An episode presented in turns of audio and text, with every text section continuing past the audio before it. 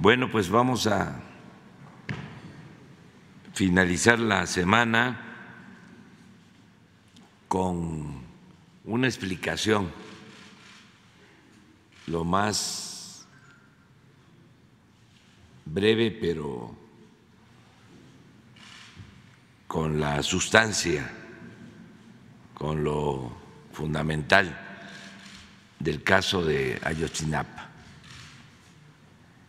Por eso eh, Alejandro Encinas nos va a dar una explicación del informe de la comisión para que ustedes y toda la gente tenga conocimiento del caso.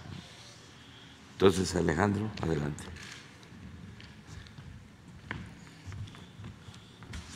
Con su autorización, señor presidente, muy buenos días tengan todas y todos ustedes.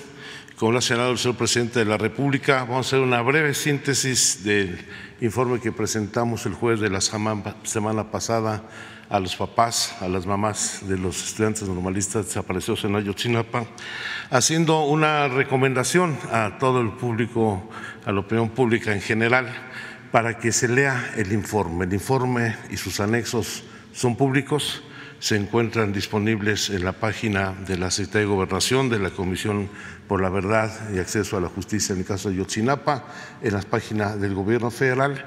Y creo que valdría mucho la pena que este ejercicio se hiciera, porque muchos de los comentarios, opiniones, observaciones que se han hecho al respecto, pues da cuenta de que afirmaciones o críticas que se plantean muestran que el documento no se ha leído.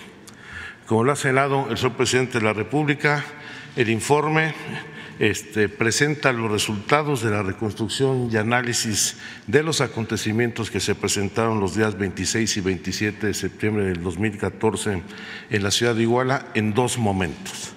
El primero es el análisis de los antecedentes, el contexto y los hechos personas y autoridades que participaron en la desaparición de los estudiantes y las repercusiones que se tuvieron en las semanas posteriores. Y una segunda parte de este informe es el análisis de la intervención de las autoridades de distintos órdenes del gobierno en el encubrimiento de los hechos en esta trágica noche. Una de las informaciones que se ha hecho frecuentemente al informe es que esta es una posición política del gobierno y no queremos, nosotros queremos destacar que este informe es el resultado de un proceso de investigación y de análisis técnico y científico que contó con el apoyo y asesoría de un comité científico asesor y de un grupo interdisciplinario integrado por personas de diversas instituciones públicas convencidas de que la ciencia y la tecnología deben estar al servicio de la verdad. Pero sí, también hay un contenido político, pues esclarecer un crimen y más un crimen de Estado, además de que es una responsabilidad del gobierno, es un asunto que hemos encarado con convicción y con voluntad política para ir al fondo de los hechos. Hay quien sostiene que el informe se basa en una sola fuente de información, lo cual tampoco se pega a la realidad. Hay 13 fuentes de información básicas que es toda la información y documentación que nos han proporcionado la Secretaría de Gobernación, la Defensa Nacional, la Secretaría de Marina, la Secretaría de Seguridad y Protección Ciudadana, el Centro Nacional de Inteligencia, la Guardia Nacional, la Procuraduría y Fiscalía del Estado de Guerrero, la Procuraduría y Fiscalía General de la República, los informes que ha elaborado el GIEI, el Centro Geo de CONACIT, la Comisión Nacional de Derechos Humanos, incluso el Centro de Derechos Humanos Miguel Agustín Pro Juárez y también de manera destacada los testimonios y la colaboración de 115 testimonios de personas que conocen o estuvieron involucradas en los hechos. Dicen algunos de los críticos que el informe no dice nada nuevo, que es lo mismo de la verdad histórica, lo cual es absolutamente falso. La verdad histórica se sustenta en que los estudiantes acudieron a Iguala y boicotear el informe de la presidenta del DIF en ese municipio, lo cual es falso, porque la misión de los estudiantes, el objetivo era tomar camiones y su llegada a Iguala fue el momento que lleva concluido este evento e incluso el festejo organizado en la Plaza Central de Iguala había concluido. Se dice que tras los enfrentamientos de los estudiantes con los policías municipales, enfrentamientos que no existieron porque fueron agresiones de los policías municipales a los estudiantes, la policía de Iguala entregó al grupo delictivo de Guerreros Unidos a los estudiantes quienes fueron ultimados e incinerados en el basurero de Cocula y sus restos depositados en bolsas de plástico que fueron vertidas en el río San Juan. Como lo vamos a demostrar, en ningún momento los estudiantes estuvieron juntos. Hubo un operativo especial que dispersó a los estudiantes en distintas regiones del perímetro de Iguala y sí hubo actos de agresión en donde el grupo de Guerreros Unidos, en coordinación y complicidad con autoridades y fuerzas de seguridad del Estado municipal y federal, ultimaron y desaparecieron los estudiantes. Y hay una diferencia sustancial en el fondo, fondo que la verdad histórica se sustentó en las declaraciones obtenidas mediante tortura a las personas detenidas, en la fabricación de pruebas y la manipulación de la escena del crimen. Nosotros no torturamos absolutamente a nadie. El análisis que hemos realizado se sustenta en la evaluación de 87 millones de registros telefónicos, que fueron depurados para ubicar 84 mil registros telefónicos claves, 17 mil números telefónicos que han sido analizados rigurosamente a lo largo de los últimos dos años, que nos permitió hacer un mapeo y geolocalización de 116 números telefónicos y al mismo tiempo complementar esta información con los 41.168 documentos que fueron aportados por la Administración Pública Federal y organizaciones como y otros órganos autónomos como la Comisión Nacional de Derechos Humanos, las intervenciones de las llamadas telefónicas que la DEA realizó en ese país a las actividades de Guerreros Unidos en el tráfico de drogas hacia Chicago, las intervenciones telefónicas que obran en manos del ASEIDO de la Fiscalía General de la República, el análisis de las llamadas de la empresa proyectos y diseños BMA SADCB, que la empresa que en la administración anterior prestaba servicios del programa Pegasus a la Secretaría de la Defensa Nacional y otras dependencias, en el análisis de 90 horas de videos de sobrevuelos entregados por CEMAR de la intervención de distintas autoridades en el basurero de Cocula, en 50 videos que el Centro Nacional de Inteligencia entregó a la Fiscalía General de la República sobre las torturas de que fueron objeto por funcionarios públicos las personas detenidas, una muy importante, la obtención de 467 capturas de pantallas de cinco números telefónicos que nos permitió ubicar 37 conversaciones entre distintos actores y 36 actores más que están relacionados con las mismas. Y por supuesto en el trabajo de campo en la reconstrucción de los hechos y en la búsqueda de los muchachos que fueron desaparecidos. Este tipo de ejercicios, si pueden correrla, nos permitió hacer, en primer lugar, la evaluación de las llamadas entre los grupos de sicarios. Este es el ejemplo del diagrama de las llamadas realizadas, realizadas entre las 22 horas del día 26 de septiembre y las 6 horas del día 27, donde se ve con toda claridad cómo se fue tejiendo la red de complicidades y de operación del grupo delictivo con distintas autoridades para la operación de la persecución, violencia, detención, desaparición de los muchachos. A partir de este, de este tipo de trabajos, continuamos la siguiente, nos pudimos establecer la red de vínculos que se presentó en el caso de Yotzinapa, en este diagrama en particular, la interrelación y las acciones de Guerreros Unidos con las policías municipales de Cocula, de Iguala y de otros municipios, particularmente Tepecoaculco y Huitzuco, un dato diferenciado es el grupo de los bélicos que formaba parte de la policía de Iguala. Este también es el análisis que se corresponde a las 22 horas del 26 de septiembre a las 6 horas del día 27. lo que también nos derivó, llevó a ubicar con mayor precisión en función de la ubicación de las redes telefónicas la existencia de seis núcleos combinados de halcones, sicarios, policías municipales y otras autoridades en distintos puntos.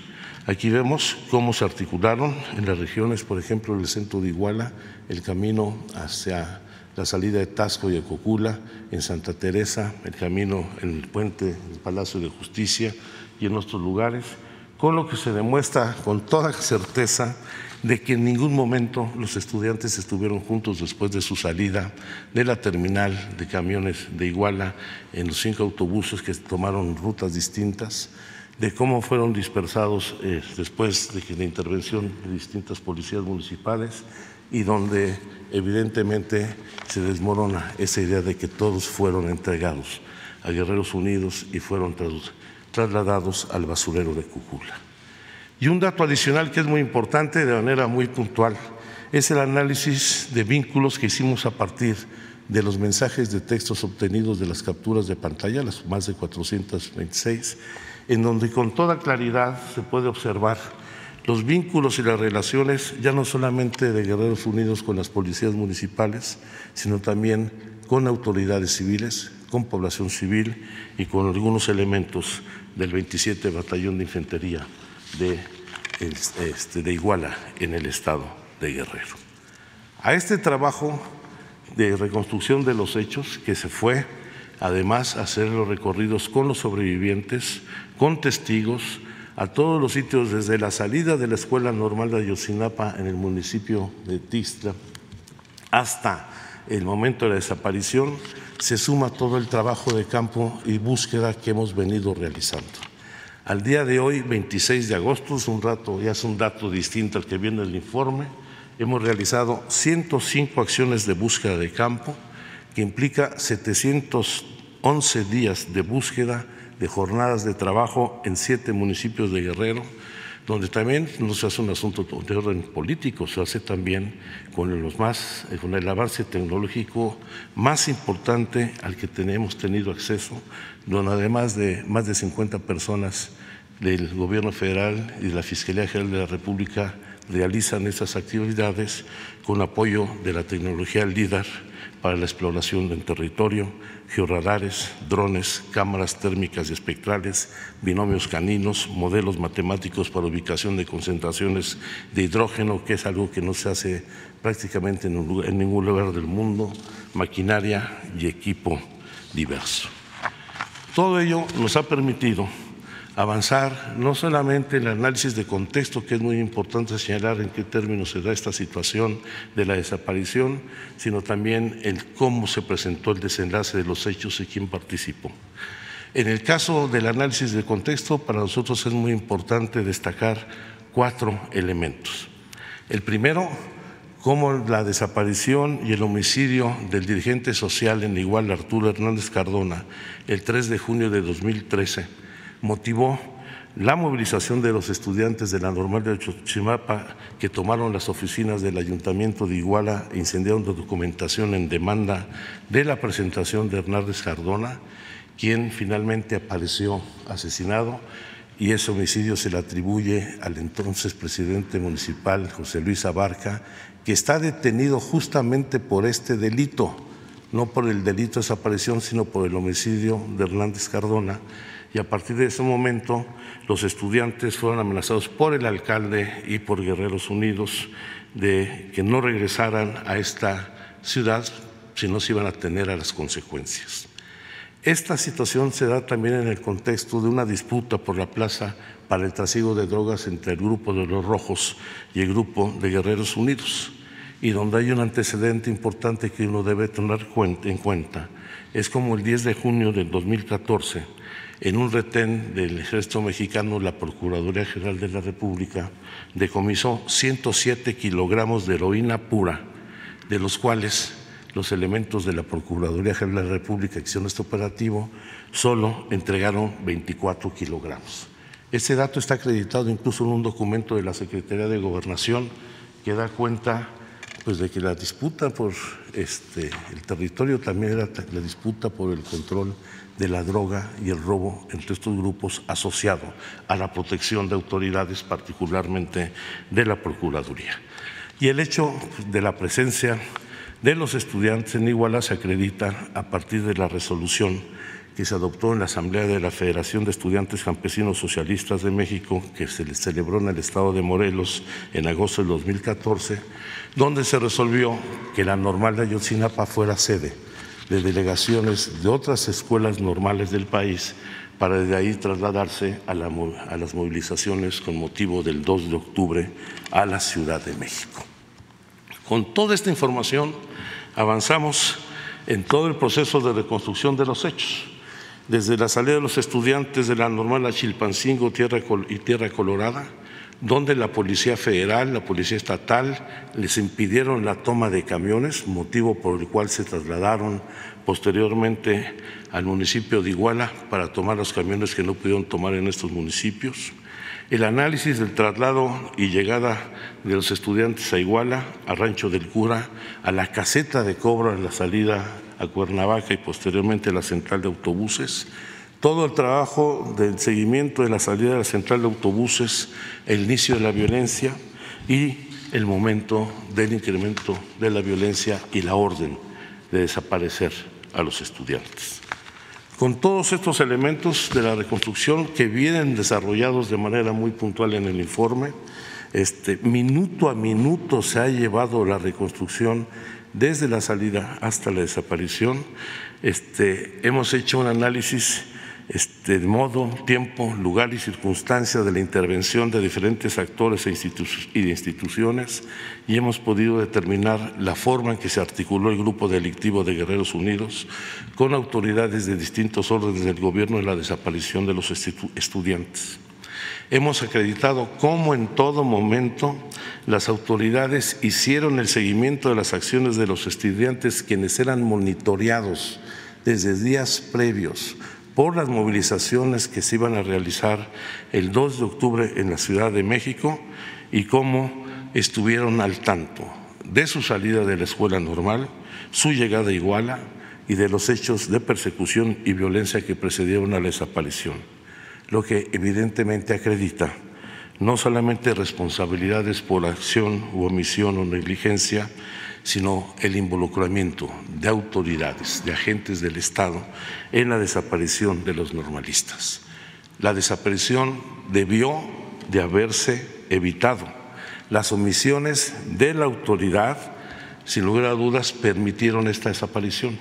Y hemos puesto en el informe este, un dato muy importante, la existencia de un estudiante normalista miembro del ejército, informante de, este, de las Fuerzas Armadas, que desapareció junto con los estudiantes y en ningún momento sus mandos superiores activaron el mecanismo de búsqueda que establece el protocolo de búsqueda de la Secretaría de Defensa Nacional, que de haberse aplicado este protocolo para garantizar la integridad física y evitar la desaparición del soldado Palozzi, evidentemente hubiera evitado la desaparición de todos los muchachos.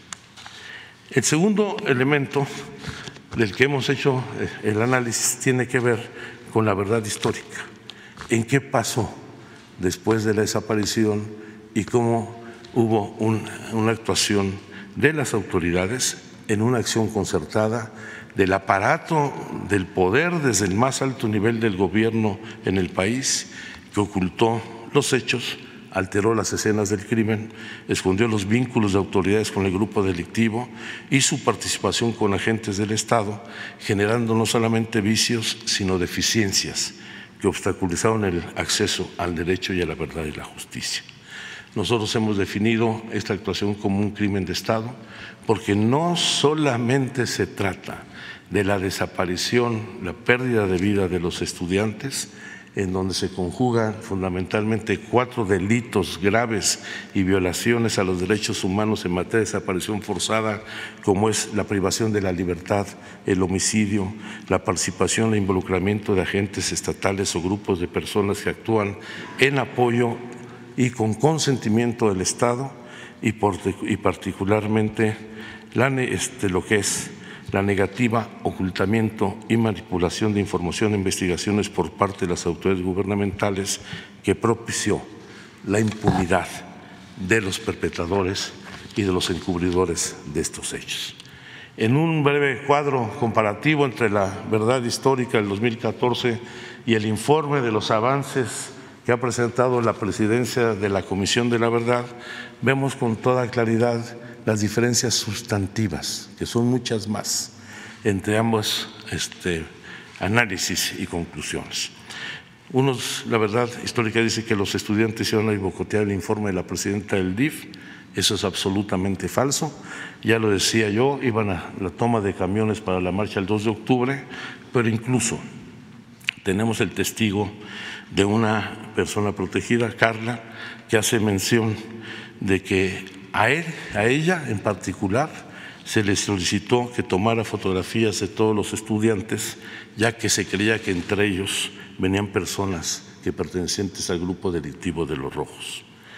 La verdad histórica dice que la desaparición fue un hecho fortuito, es absolutamente falso, ya que todas las autoridades tuvieron conocimiento de la movilización de los muchachos desde días antes de la salida de la normal hasta su desaparición la, verdad histórica dice que los 43 estudiantes fueron llevados a la comandancia municipal de Iguala, eso es falso, nunca estuvieron juntos, solamente fueron llevados a la comandancia de Iguala los alumnos que iban en el autobús 1564 se dice en la verdad histórica que los 43 alumnos fueron sustraídos de la comandancia y entregados a las policías de Iguala y Cocula, quienes los entregaron en Lomas de Coyotes a Guerreros Unidos.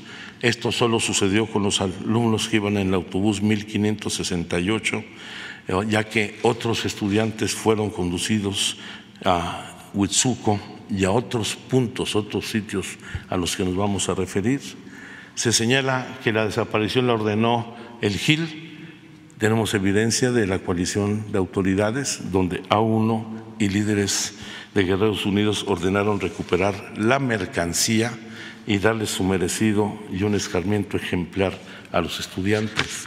La verdad histórica dice que los 43 estudiantes fueron detenidos, ejecutados y quemados en el basurero de Cocula y esparcidos sus restos en el río San Juan, lo cual no es cierto porque en muchos de los casos hubo, este, era tal la magnitud de la movilización de sicarios y el número de muchachos que pretendían desaparecer que se reubicaron en distintos puntos donde están los testimonios, hacia el río Balsas, hacia el pozo de Pueblo Viejo, hacia la mina, hacia Tasco, y mandaron cocinar a 10 de los estudiantes.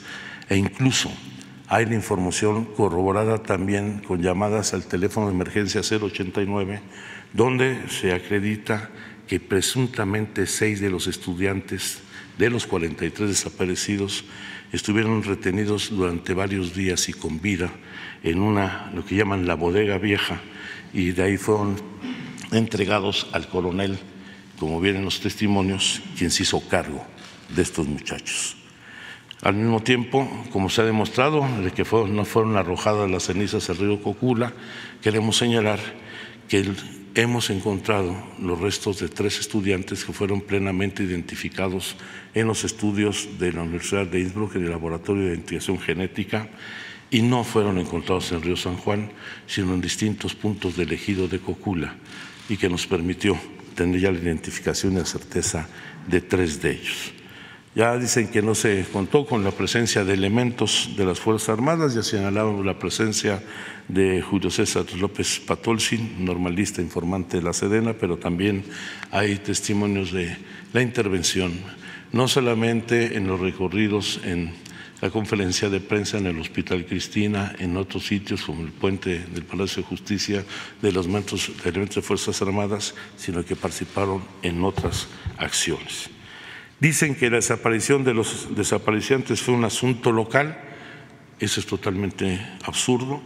En estos participaron diversas instituciones, no fue un hecho fortuito.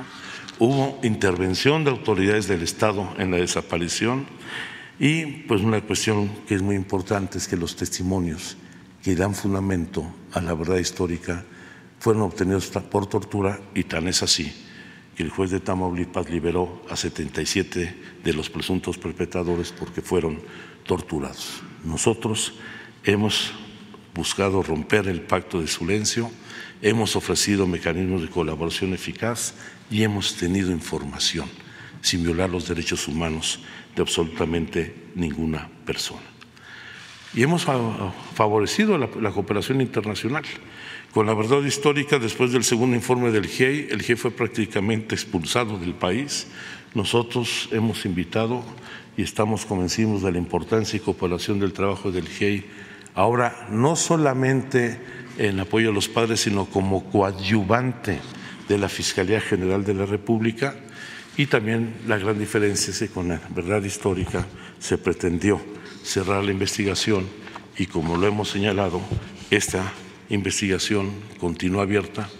Ahí continuamos con las búsquedas el día de hoy en dos puntos del estado de Guerrero y seguirá en las manos de la Fiscalía y la Comisión la continuidad de la investigación. Cierro rápido con las conclusiones que ya le habíamos hecho públicas, señor presidente. El hecho de que la desaparición de los estudiantes constituyó un crimen de Estado en el que concurrieron integrantes de Guerreros Unidos y agentes de diversas instituciones del Estado mexicano, que autoridades federales y estatales de más alto nivel fueron omisas y negligentes existiendo elementos de presunción respecto a alterar hechos y circunstancias para establecer una conclusión ajena a la verdad de los hechos, que en todo momento las autoridades federales, estatales y municipales tuvieron conocimiento de la movilización de los estudiantes y que su omisión no solamente llevó a la desaparición de los mismos, sino a la muerte de por lo menos otras seis personas esos días, que son tanto el ataque que sufrió el equipo de fútbol, los avispones, los taxistas y los muchachos que perecieron en la zona de, periférico en Iguala, que en ningún momento la presencia de los estudiantes obedeció a la intención de boicotear el acto de la presidenta municipal del DIF en Iguala, que el grupo delictivo actuó con un amplio número de sicarios y halcones a partir de un mando central y al, mando, al menos como lo vimos las, son tres células, pero en ocho grupos que estuvieron operando de manera junta, conjunta con apoyos de policías municipales y estatales.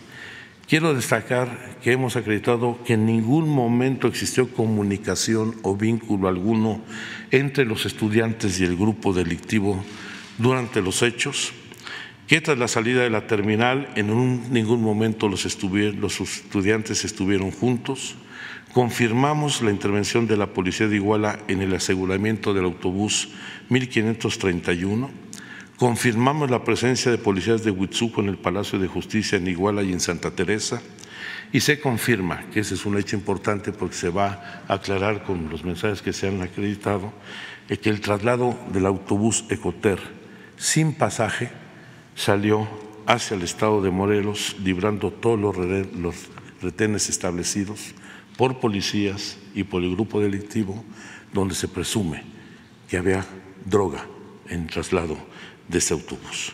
Se confirma que los mandos militares de la, región no realizaron acciones para la protección y búsqueda del soldado Julio César López Patolsi.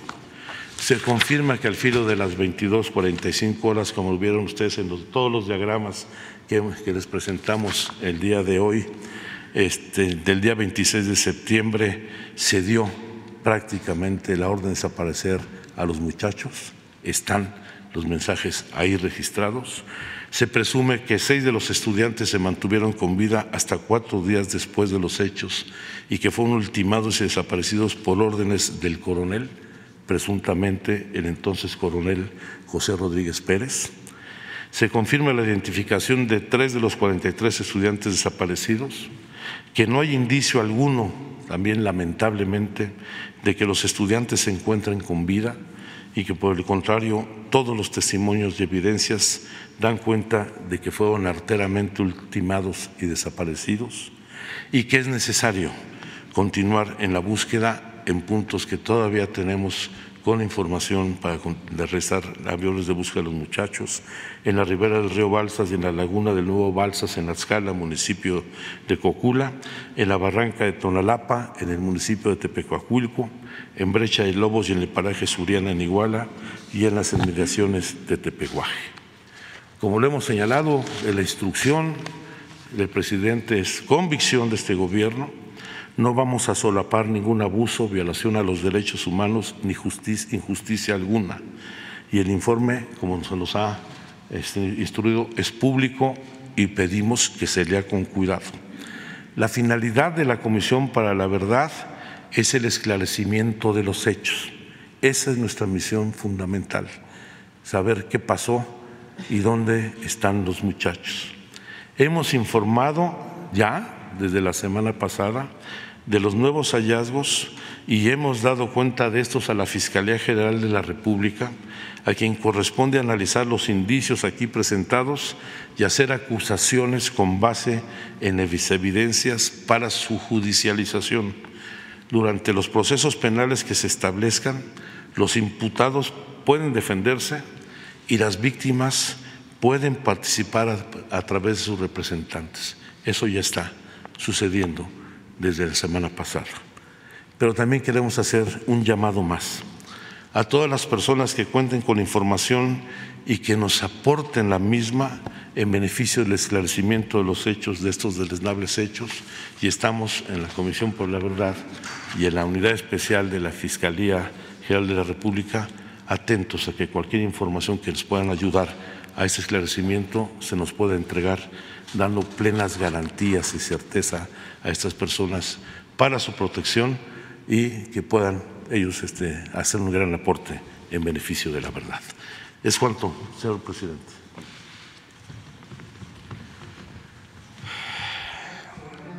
Los que no han intervenido. A ver, tú, tú y tú, es los tres. Sí. Ella.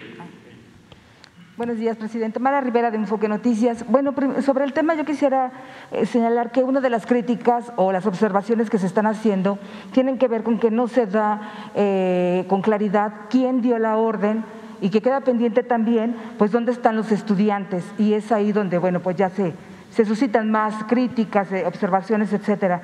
Sobre estas dos cuestiones, ¿qué, qué pueden responder?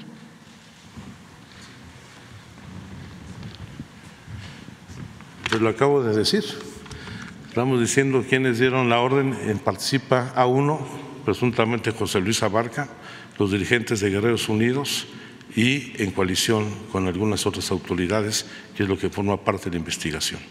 ¿Dónde están? Pues por supuesto, fueron objeto los muchachos de una labor cruel de desaparición y se está tratando de ubicar los sitios donde hay testimonios de algunos de los de las personas involucradas de que incluso fueron removidos los restos a otro lugar después de la noche de la desaparición.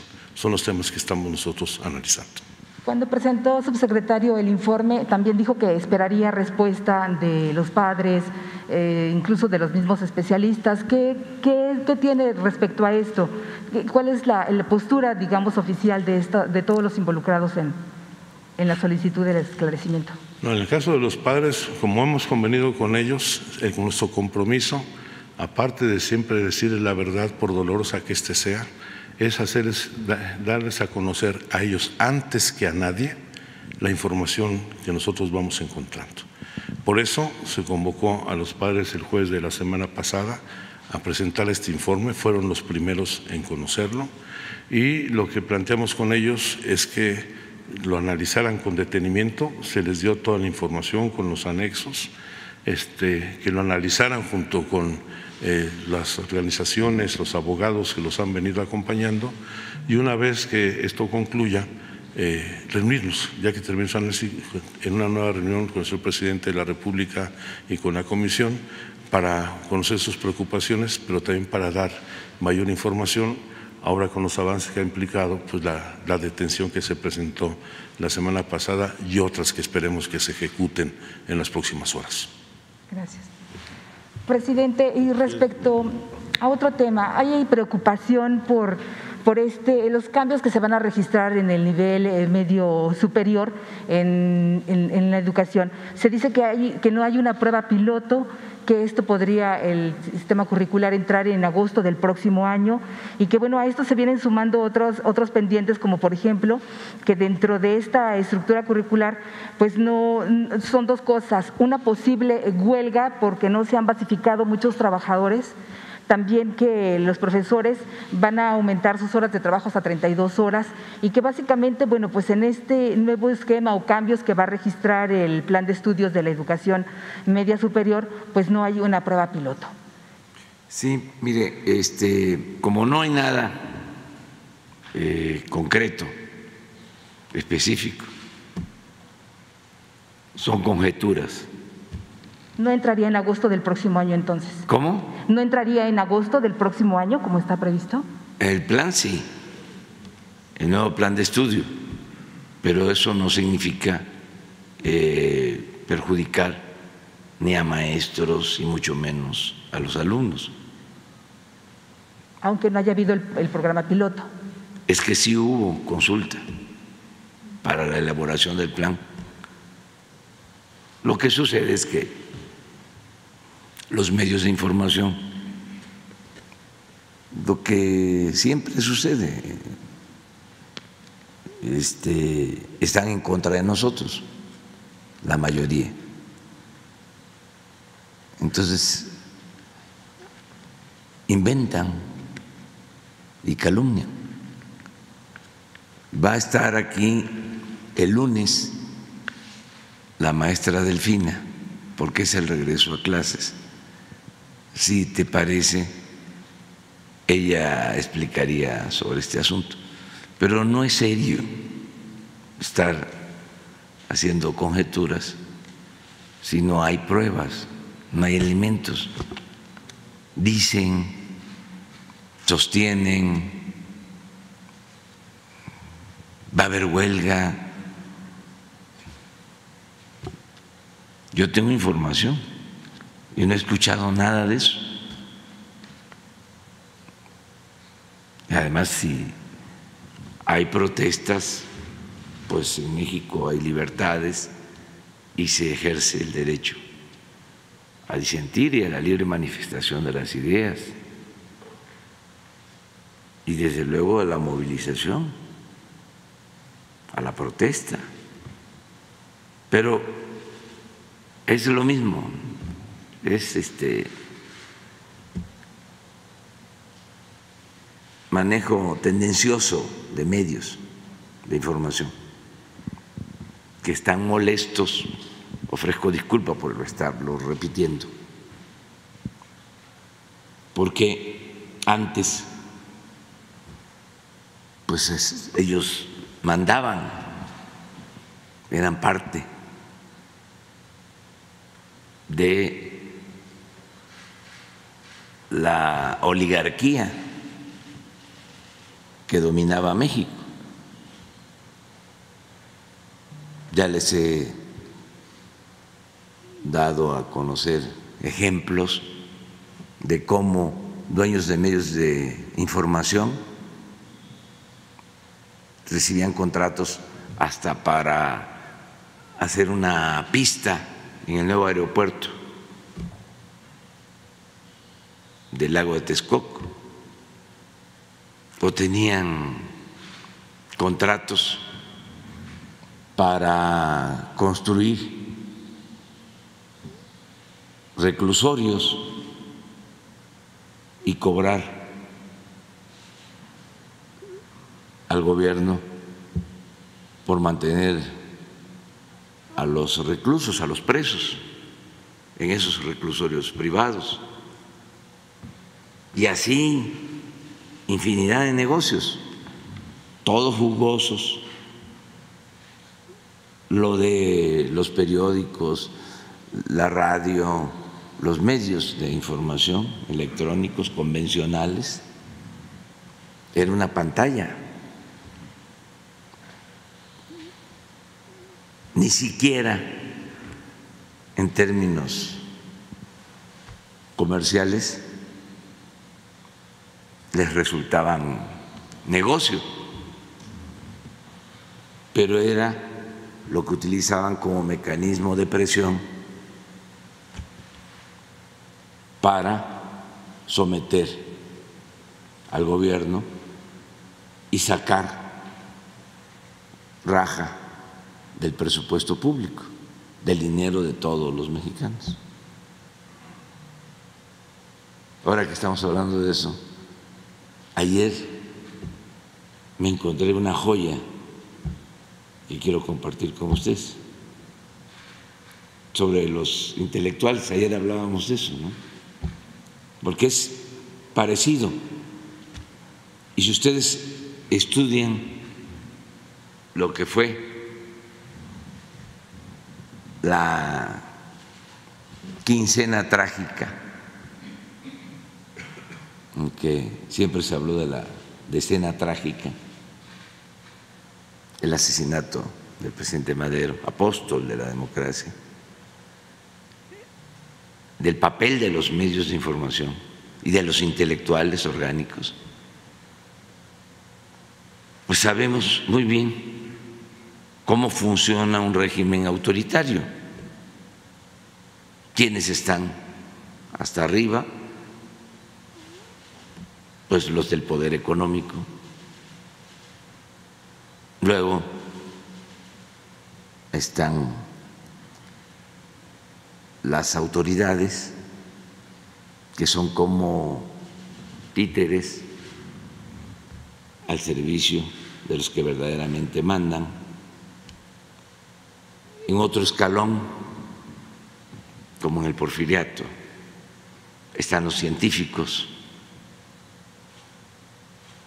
que son intelectuales, orgánicos, para legitimar el saqueo y las atrocidades. Y luego en otro escalón están los medios de información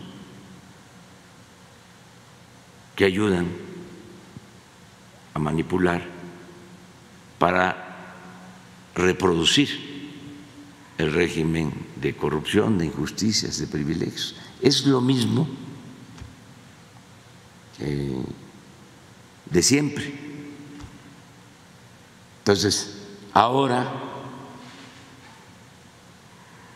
se está desmontando ese andamiaje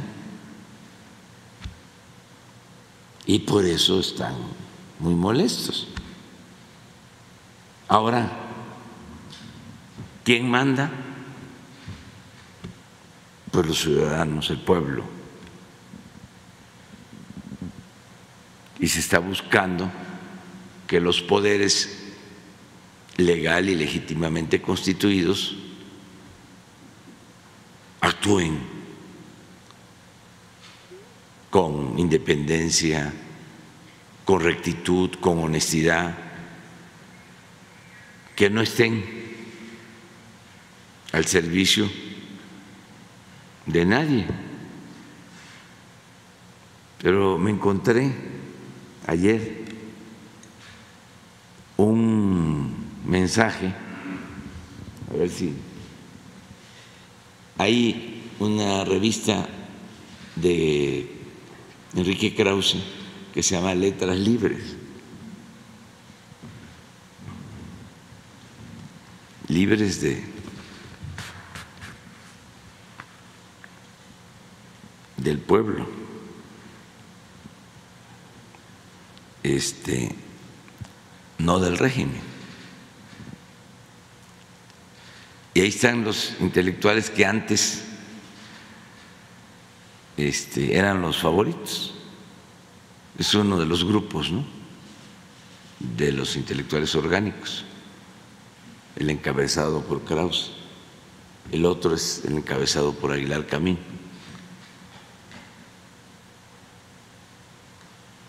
Y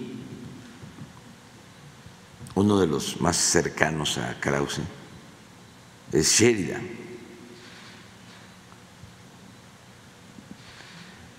Y les voy a poner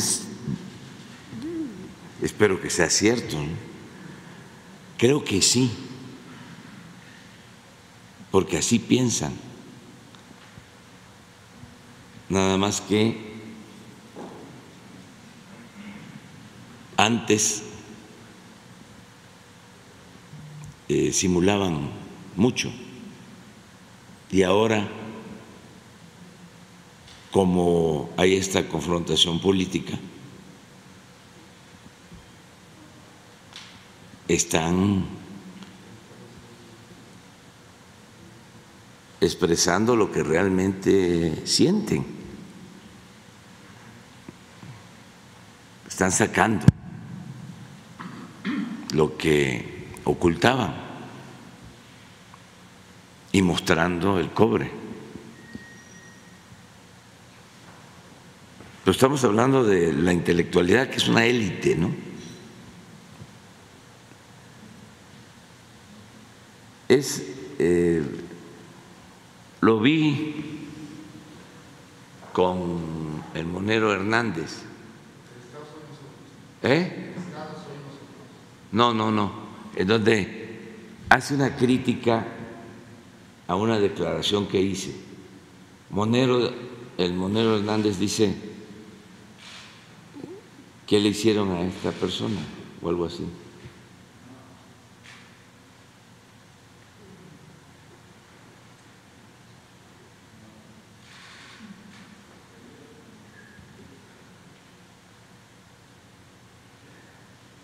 Porque es muy interesante es esto.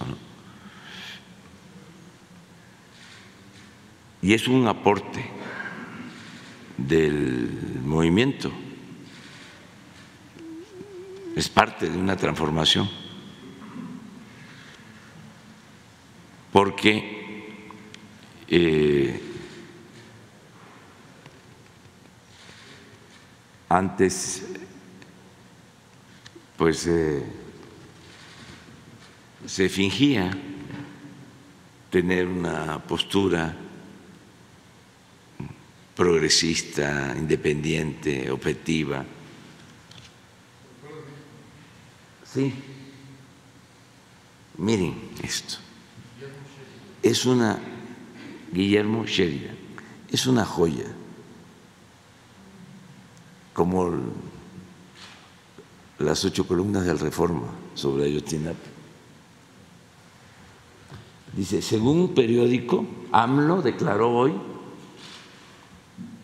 y cita, le tengo un profundo amor y admiración al pueblo de México que es gente muy noble y muy buena, lo mejor que tenemos en México. Y miren lo que dice él. Esto en otros tiempos no lo veíamos. No estoy de acuerdo. El mexicano es por lo general ignorante, violento, tonto, fanático, corrupto, ladrón, sexista, caprichoso, temperamental, alcohólico, arbitrario, golpea a sus hijos y a las mujeres idolatra el ruido, tira basura, nunca ha respetado el derecho ajeno, se pasa a los altos, evade impuestos, compra y vende piratería, zarandea a los peatones, no duda a la hora de hacer tranzas, desprecia a la ley no sabe aritmética elemental ni tirar penaltis. Lo mismo puede decirse de la clase baja.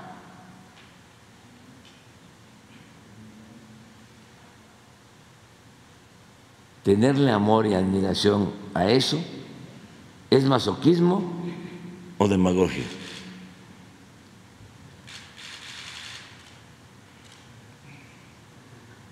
Además le faltó decir este, cómo son los intelectuales orgánicos, ¿eh?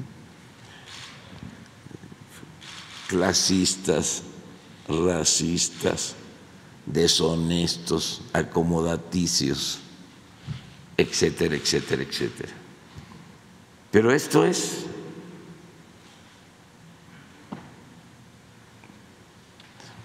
Y en esto estriba nuestra diferencia. Son concepciones distintas, proyectos de nación distintos, contrapuestos. Y así ha sido históricamente,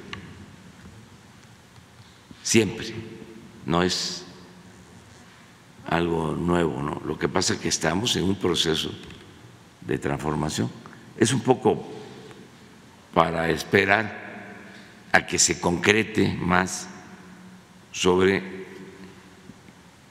cuáles son los temores acerca del plan educativo. Que bueno, implica también la preparación de los docentes, o sea, si es un tema que... Sí, que se, que se aclare bien. Este, ya sabemos, hay dos cosas. Una, eh, a los conservadores les molesta la educación pública.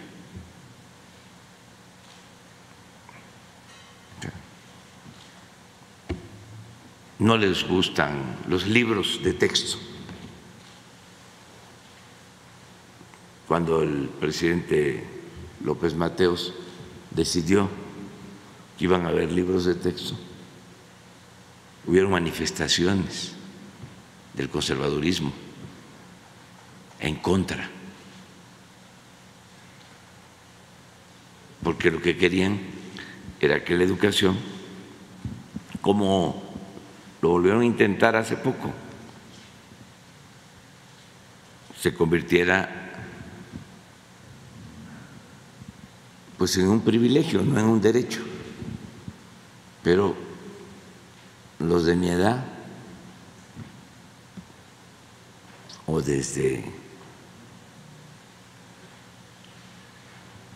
López Mateos a la fecha, los libros de texto pues han ayudado mucho en el aprendizaje, en la enseñanza. Cuando empezaron a entregarse a todos los pueblos. Entonces eso ya sabemos, que eso no les gusta. Y agreguen que no les gusta nada, absolutamente nada, de lo que nosotros proponemos. ¿Se qué? Se ideologiza. Sí, sí. No, este, se informa. Lo que queremos es que sea una eh, educación científica y al mismo tiempo humanista. Presidente, dos cosas más. Eh, ¿Alguna opinión o qué le respondería a los padres de familia que mañana van a hacer una caravana, eh, le llaman eh, por la salud, del Ángel de la Independencia aquí a Palacio Nacional a las 11 del día? pretenden traerle pruebas, pedirle una audiencia, saben perfectamente que no va a estar y que, bueno, si quieren saber si va a atenderlos, eh, dicen ellos, por todo este tema de los medicamentos contra el cáncer, para las, la, quimioterapia, todo esto, y traen las pruebas de cómo han tenido ellos que pagar, que ellos, eh, bueno, suponen que no ha sido usted bien enterado y que tampoco ha habido mucho interés de ir a hacer los recorridos que han pedido. Gobernación no se sienten ellos escuchados, o por lo menos los ha escuchado, pero no ha habido respuesta a sus planteamientos. Mañana vienen a hacer esta, eh, que sería como a nivel se nacional. Se atiende aquí este, con pues, mucho respeto de su derecho va a estar aquí el secretario de Salud y los va a atender. Gracias. Y, el otro eh, tema es el rechazo de los familiares de Coahuila, de la mina eh, de Sabinas. No aceptaron la propuesta del gobierno del rescate de, los trabajadores atrapados. Eh, es unánime, dicen ellos, y no, no aceptaron esta propuesta. ¿Cuál es el plan B del gobierno federal, presidente? Bueno, se está este, dialogando con ellos. Es muy eh, triste, entendible la situación de los familiares de los mineros atrapados. Merecen pues toda nuestra consideración, respeto. Son situaciones muy graves, lamentables. ¿Qué sucedió? Pues se inundó la mina, estaban 15 trabajadores, 5 se salvaron. Se infiere que fue por la misma presión del agua, porque la mina se inunda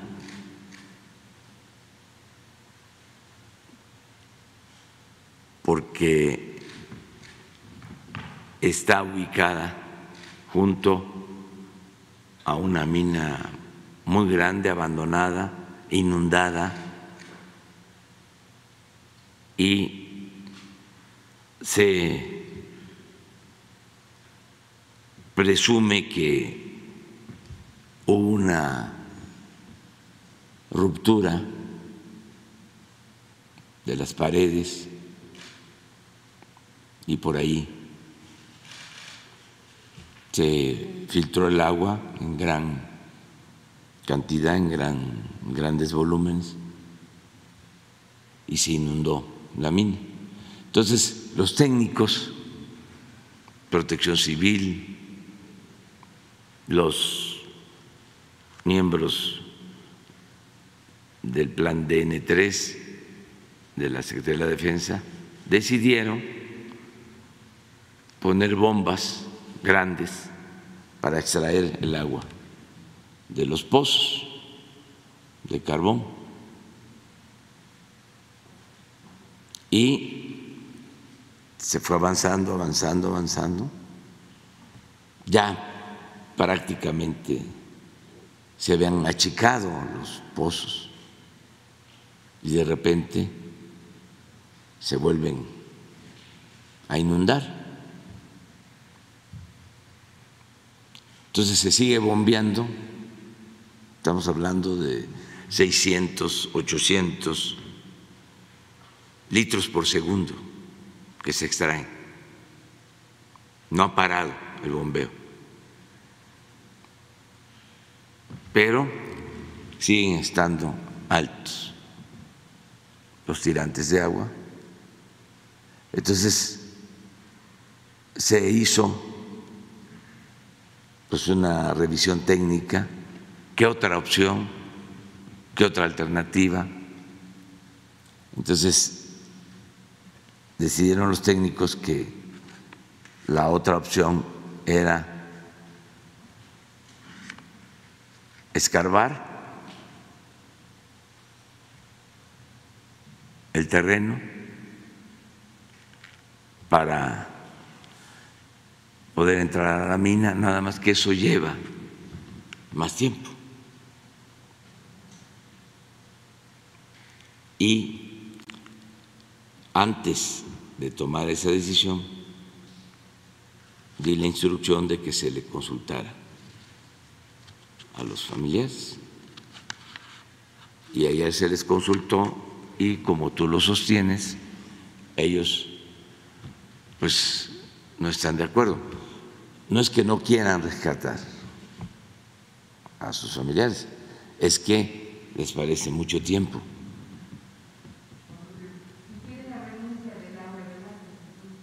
Sí, pero eso ya es politiquería. Estamos hablando de, de lo que está sucediendo. Entonces, eso nunca, eso este, jamás, hasta que eh, se tengan las evidencias. Entonces, se va a seguir hablando con ellos se está haciendo esa labor y hoy también los técnicos van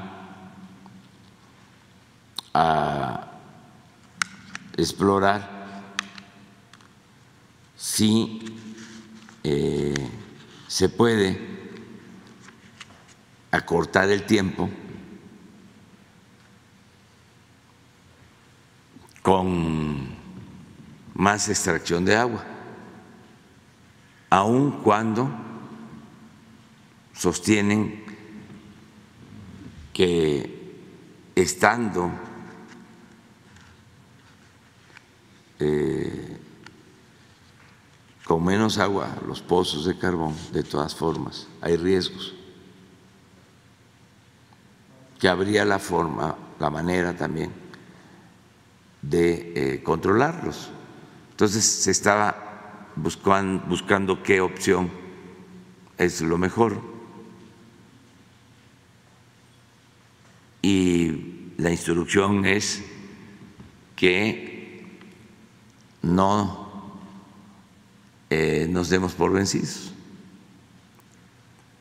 No va a suceder lo de pasta de concho que se decretó que no había ya ninguna posibilidad de recuperar a los niños. Nosotros no, ahí vamos a estar. Eso es básicamente.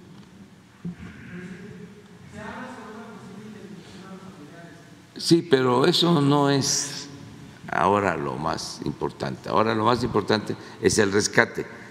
Desde luego que hay una indemnización pero eso no es el tema. Las dos cosas. En el caso de pasta de concho, les voy a explicar qué sucedió, porque puede servir. Eh, nosotros hicimos el compromiso como hicimos el compromiso de Ayotzinapa. Y se está cumpliendo. De que si ganábamos, íbamos a rescatar a los mineros de pasta de concho. Y ganamos y empezamos a tener reuniones con los familiares. buscando consenso, porque en 65, ¿sí? 65 eh, familias. Entonces, el planteamiento fue, bueno, eh, nos va a llevar tres años el rescate, de acuerdo a los estudios. Eh, va a costar alrededor de dos mil millones.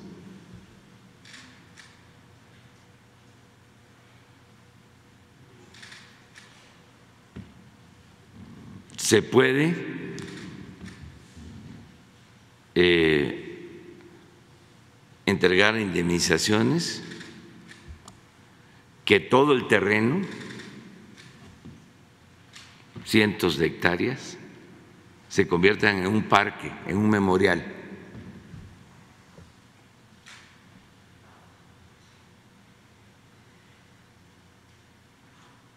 Y que se lleven a cabo, desde luego, mejoras en la situación económica de las familias, que incluye vivienda, mejoras en la comunidad, en el pueblo. Entonces el planteamiento fue, si están de acuerdo, si hay consenso, todos, se hace el memorial y no se lleva a cabo eh, el rescate. También se habló de los riesgos por gases. Se hizo toda una explicación amplia.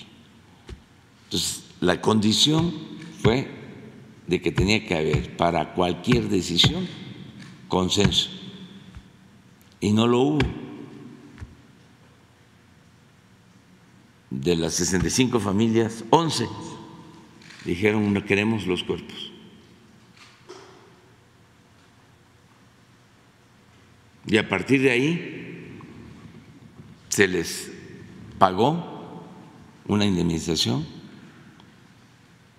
se les ayudó, se están haciendo obras y se está haciendo el trabajo para sacar los cuerpos.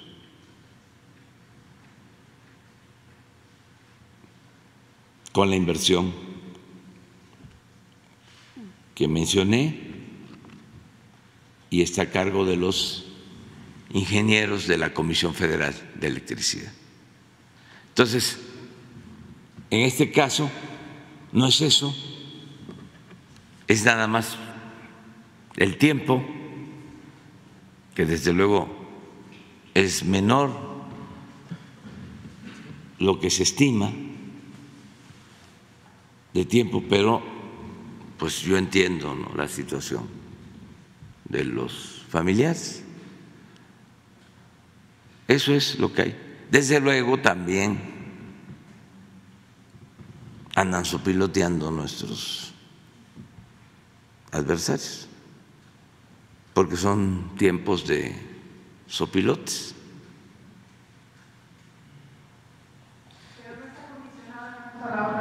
No, no, no, no, no. Es lo que ellos decidan. Siempre es así.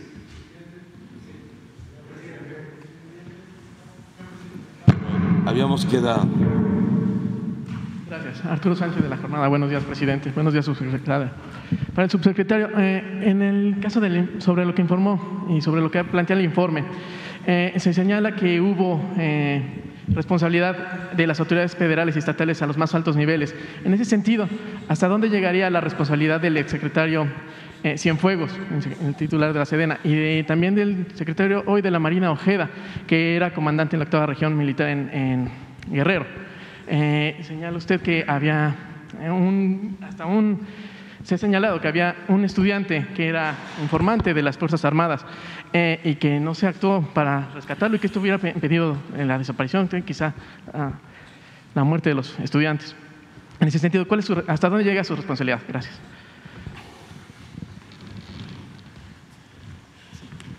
Nosotros hemos aportado todos los hallazgos y los indicios, evidencias a la Fiscalía General de la República, particularmente la única, a la unidad especializada para la litigación del caso. Ellos eh, tendrán que ir delineando las responsabilidades. Esto es muy importante. Nosotros somos una comisión por la verdad y el acceso a la justicia. No somos policías, no somos Ministerio Público. Nosotros estamos aportando toda la información que nos permite esclarecer los hechos y será la propia autoridad quien defina eh, el alcance de las responsabilidades. Por supuesto, cuando señalamos que la verdad histórica este, diseñó en los más altos niveles del gobierno federal involucra a todas aquellas personas que participaban en las reuniones de la presidencia de la República en la discusión de estos temas. Y es ahí donde habrá que ubicar no solamente el diseño, sino particularmente la operación y la implementación de estas acciones que en muchos casos hay presunción de alteración de la escena del crimen y particularmente lo que está plenamente acreditado es el haber creado una verdad fundada en actos de tortura contra las personas detenidas. Dejemos que la, eh, por supuesto, que la autoridad eh, jurisdiccional haga su trabajo. Y en el caso del soldado informante, pues ahí incluso hay responsabilidades dentro de la justicia militar, porque no se aplicó el protocolo de búsqueda que establece la Secretaría de Defensa Nacional para soldados desaparecidos, y pero también será la autoridad en este caso militar, quien toma las decisiones. En ese mismo tema, eh, el GIEI ha pedido acceso recientemente no solo al informe y sus anexos, sino a las llamadas, a los análisis. ¿Se le otorgará todo este acceso? No, el GIEI es coadyuvante de la Fiscalía, tiene acceso. Por supuesto, toda la información, no venía preparado, pero aquí tengo los acuses de recibo de toda la, la información que le hemos entregado a la Fiscalía General de la República, por supuesto y este, está entregada desde el día viernes a las nueve de la noche, lo digo, porque fue la hora en que nos estableció la unidad especial la entrega de la documentación y las evidencias que presentamos a los padres y madres de familia. Eh, no quisimos entregarla en oficialidad de partes, eso sería un absurdo, pero tan tienen acceso el a esta información que el propio jueves, después de la reunión con los padres y madres de familia, había solicitado yo una reunión para que uno de los testigos clave que aportó la información rindiera su declaración ministerial sobre las llamadas que presentamos y esta declaración se llevó el jueves entre las 7 de la noche y las 2 de la mañana del día siguiente y hubo este, representantes del GIEI en esa reunión.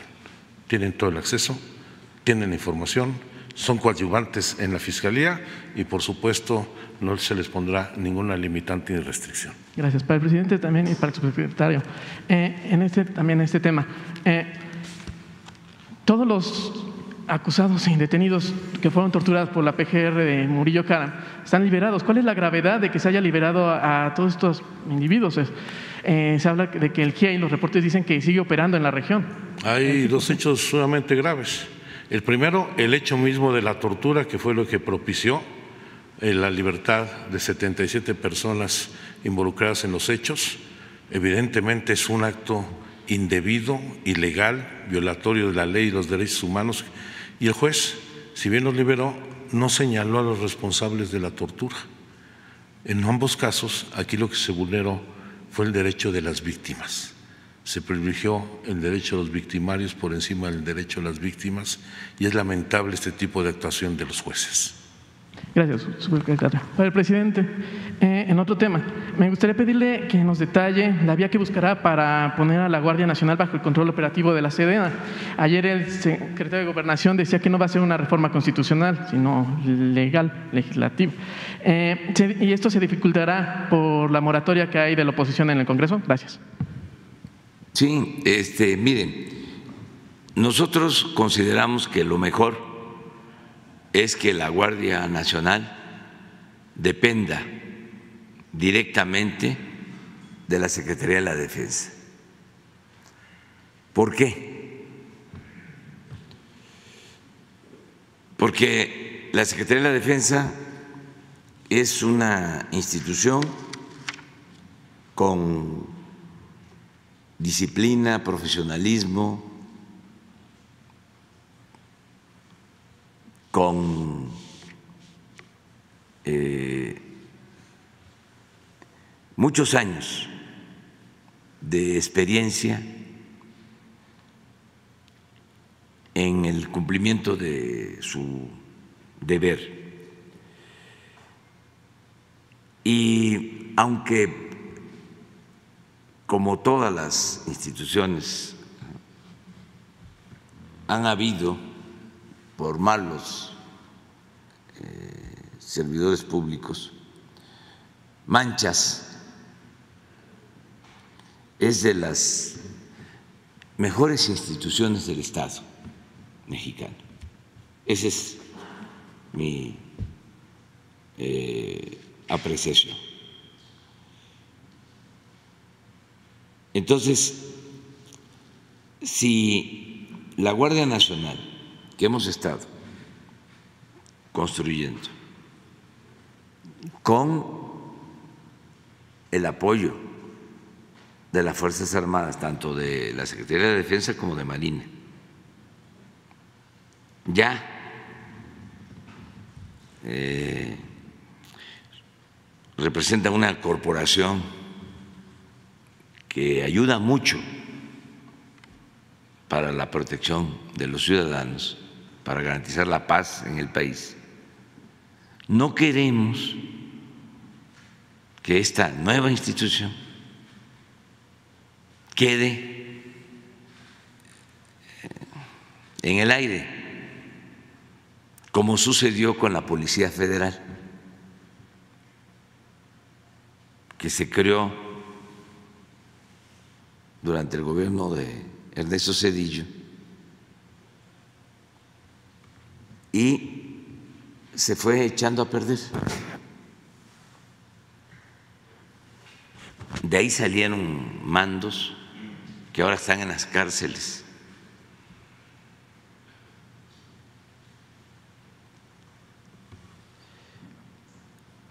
Y se corrompió por completo.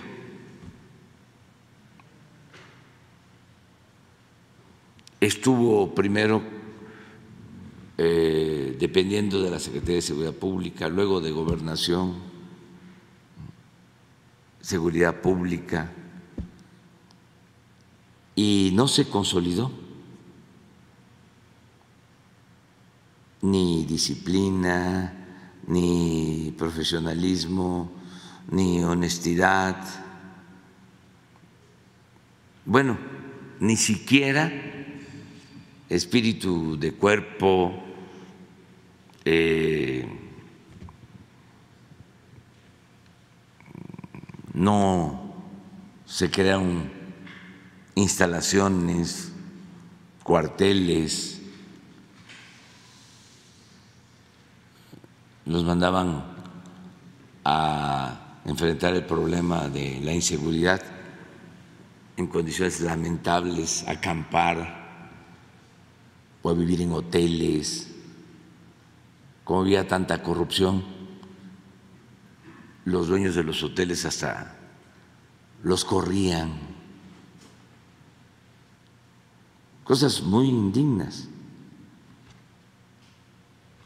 Y por eso se decidió crear la Guardia Nacional. En otros países, porque no es nada más el caso de México, la Guardia Nacional depende de las Fuerzas Armadas. En Francia, en Italia, en España, en otros países, incluso en América Latina. Aquí los que están en contra de todo, por cuestiones políticas, pues han este, decidido, no solo en el caso de la Guardia Nacional, sino en cualquier propuesta que hagamos, manifestarse en contra.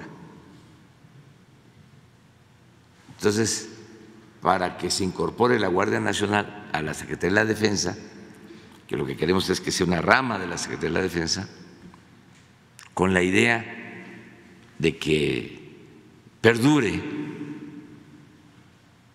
y que sea la institución por excelencia para garantizar la seguridad pública. Bueno, eh, esa propuesta requiere de una reforma constitucional, porque hasta hace tres años y medio, en la Constitución se establecía que no podían las Fuerzas Armadas, la Secretaría de la Defensa ni la Secretaría de Marina participar en labores de seguridad pública. Y logramos que se aceptara que la Secretaría de la Defensa y la Secretaría de Marina ayudaran en garantizar la seguridad pública. Esto por una realidad. Sí nos hace falta la defensa del territorio, la defensa nacional, pero el principal problema de México de los últimos años, los últimos tiempos, es el de la inseguridad pública, de la violencia al interior. Y resultaba que constitucionalmente no podían participar ni el ejército ni la marina. Estamos hablando de más de 300 mil elementos con instalaciones, con experiencia, que no podían. Y los usaban para operativos violando la Constitución. Entonces, se llevó a cabo una reforma para crear la Guardia Nacional y que las Fuerzas Armadas participen en labores de seguridad pública. Pero hay un transitorio por el cual ya para el año próximo, no, el 24, ya no puede eh, la defensa ni Marina participar en labores de seguridad pública. La Guardia Nacional sí, pero quedaría dependiendo de la Secretaría de Seguridad Pública o de Gobernación. Y eso considero, al paso del tiempo va a llevar de nuevo a que se eche a perder esta corporación que estamos creando con mucho esfuerzo y que está dando buenos resultados. Si fuese un asunto de capricho, pues eh, yo diría, yo termino en el 24, ya que vean qué hacen, porque mientras yo esté aquí, pues vamos a estar cuidando que la Guardia Nacional eh, actúe con rectitud y operativamente bajo eh, el mando de la Secretaría de la Defensa, porque esto ayuda. Los que no nos quieren y también otros de buena fe tienen el temor de la militarización se va a militarizar el país. Bueno, ya ah, expliqué lo de Francia, lo de Italia, lo de España. La Guardia Civil Española lleva más de un siglo y depende de la defensa. Pero eh, hay eh, cierto rechazo a la militarización. Y yo eh, estoy ahora planteando como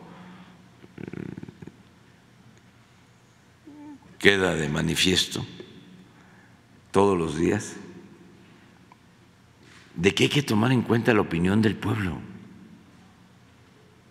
no solo la opinión de los expertos, de las élites.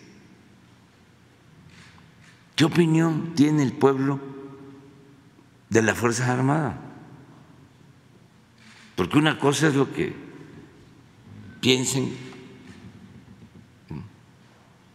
este, los Sheridan, los Aguilares Camines, los que administran la violación de derechos humanos y luego se convierten hasta en políticos, como este senador Álvarez y. Sí, es muy respetable su opinión y de muchos que tienen ya como este trabajo el formar eh, grupos de defensa de derechos humanos y hasta de obtener financiamiento del extranjero. Es un poco lo que está sucediendo en la ONU, que tiene tantos organismos, no atienden lo fundamental. Está quedando como un florero, pero tiene organismos para todo, medio ambiente, defensa de los niños, cambio climático, derechos humanos. Bueno, ganan muchísimo dinero y no cambian nada. Entonces, eh, pues administran los problemas. Y claro que a ellos pues no les conviene que las cosas verdaderamente cambien. No apuestan a transformar, apuestan a administrar el conflicto. De eso viven muchos. Hay gente de muy buena fe, pero hay otros, bueno, los ambientalistas o pseudoambientalistas. En Estados Unidos yo tengo, pues, de manera respetuosa, eh, la convicción de que toda la ayuda en Estados Unidos hacia países, cuando se da, se transfiere a través de estos organismos y no llega a la gente. Se queda en los asesores, en estos grupos. Entonces, no estamos por la militarización. Y regresando al tema, porque es interesante, ¿qué opina la gente? No hay necesidad, es cosa de ver las encuestas del INEGI. A ver, ¿por qué no pones la encuesta del INEGI, pero además se puede hacer una consulta, se pueden hacer este, encuestas. Y casi el 80% de los mexicanos le tienen confianza a la Secretaría de Marina y a la Secretaría de la Defensa. Entonces, ¿por qué eso no lo vemos? Porque es solo lo que opinan los aviondos. No, la democracia es gobierno del pueblo, para el pueblo, con el pueblo. Vale lo mismo la opinión, el voto de un campesino de un indígena, de un obrero, que el de un intelectual, un científico, un oligarca. Es lo mismo, pero traemos el elitismo en la cabeza y despreciamos la opinión de la gente. Esto muy alimentado por los medios de información que no dejan de ser elitistas. Pero miren, ¿de cuándo es esto? De junio de 2012 está la otra, la comparación del mes a mes. Miren, Marina.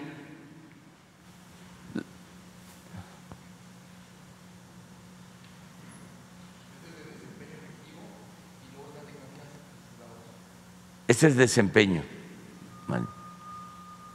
84.2. ¿Cómo vamos a desperdiciar esto?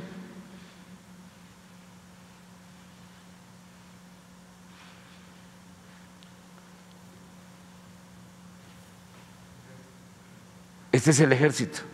81.3.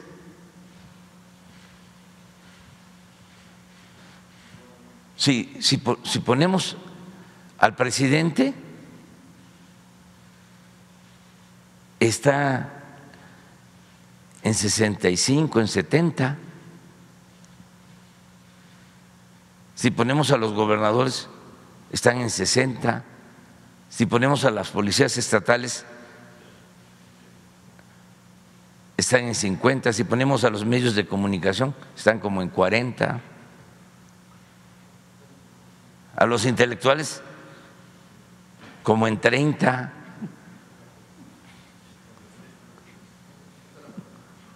Aquí está la policía, mire.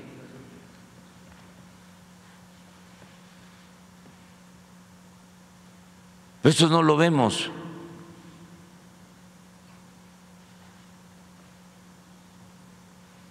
porque la política es asunto de los políticos.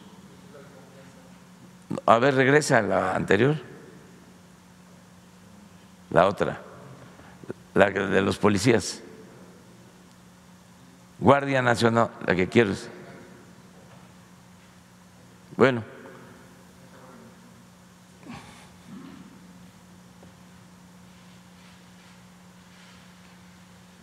En poco tiempo.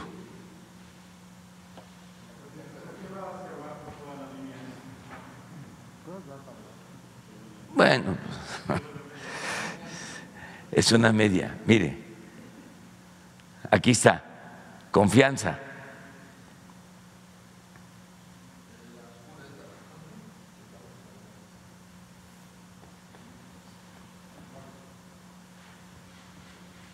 Ochenta y seis, seis, ochenta y tres, tres.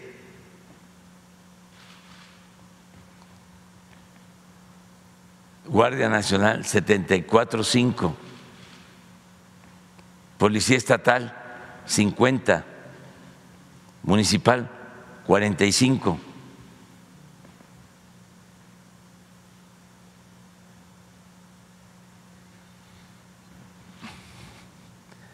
Es interesante el debate.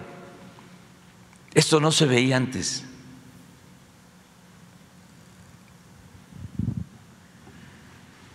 Entonces, este, el 86% o el 83% no cuenta.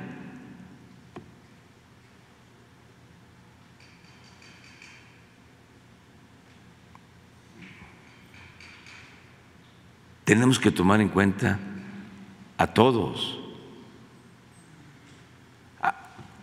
Para terminar, si presentamos la reforma a la Constitución,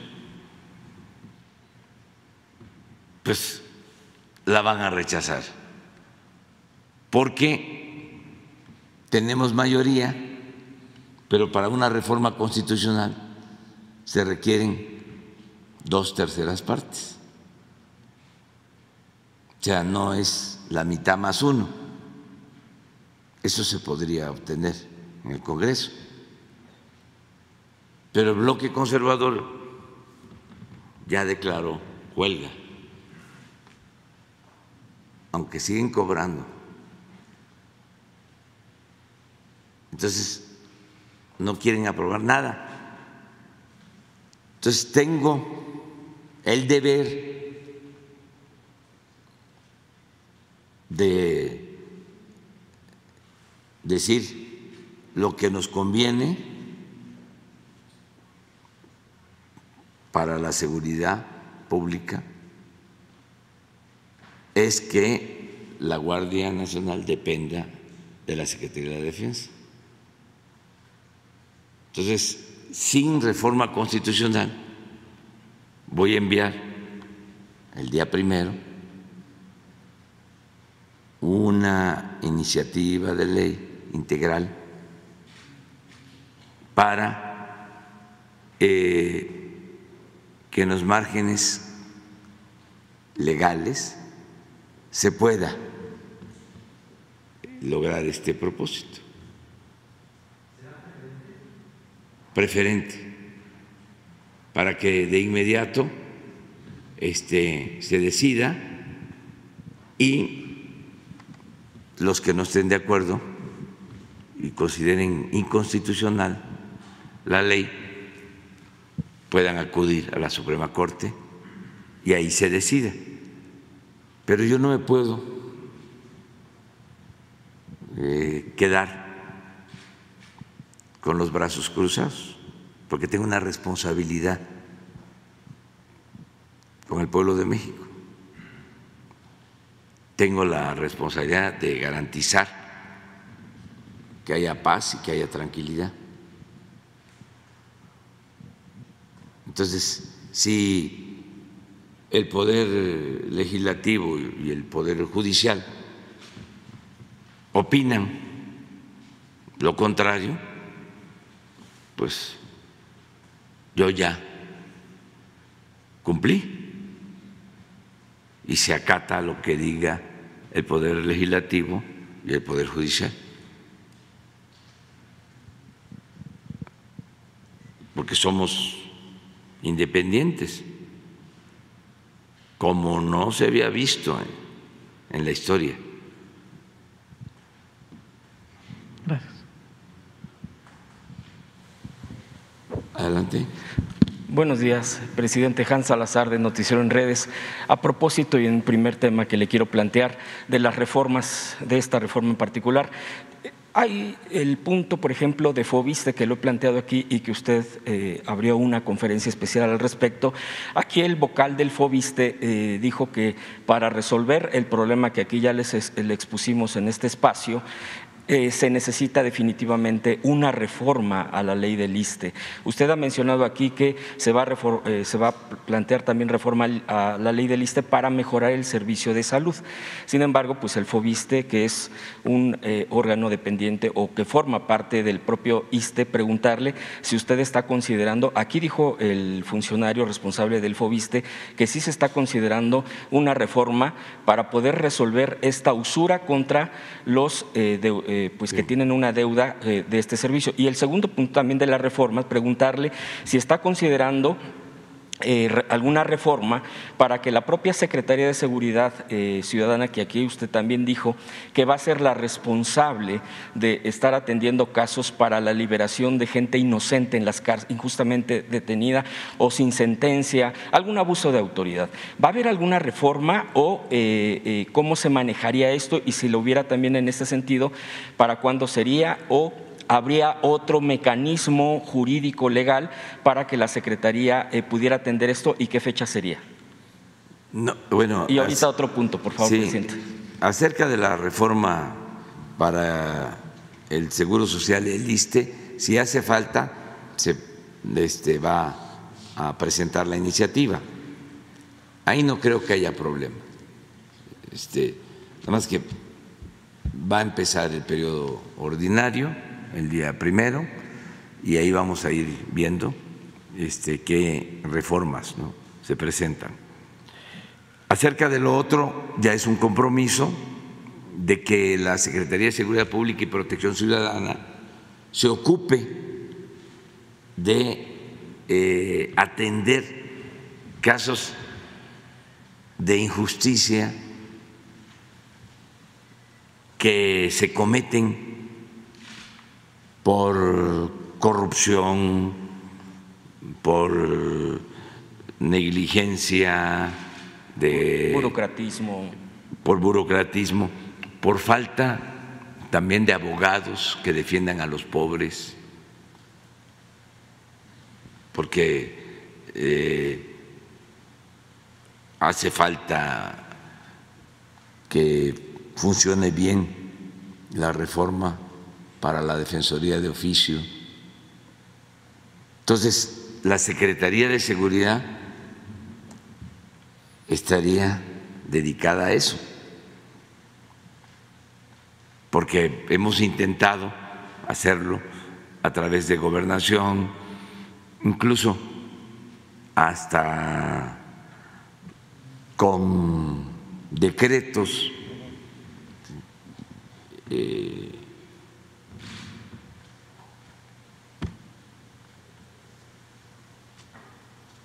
para permitir la salida de gente que está enferma, que lleva años sin sentencia, de manera injusta, delitos que no tienen que ver con el crimen organizado, que no tienen que ver con actos de corrupción o este, que está demostrado que hubo tortura, por ejemplo. Y sin embargo, no eh, se consigue la libertad y hay mucha gente que está injustamente en la cárcel. ¿Cómo se sustentaría jurídicamente, presidente, para que lo, lo estamos viendo, pero más que la parte jurídica, lo que hace falta es una institución para eso. Parece mentira, sea, porque pues todo el gobierno debe de tener como fin último la justicia y conseguir la felicidad para el pueblo. Pero no es así. No es así. Por la corrupción. Ahora que viene esa nueva reforma promovida por los potentados, por los influyentes, para que este, no haya detenciones, eh, si los jueces consideran que eh, se tiene que dejar en libertad a la gente, aún con evidencias, con pruebas de que se trata de delincuentes del crimen organizado o de cuello blanco. Ahora que eh, estamos viendo, pero infinidad de casos de jueces. Esto que pasó hace dos días, que se detiene a un señor promotor de violencia en Colima y un juez lo libera. Fíjense cuando lo detienen, hace como tres días,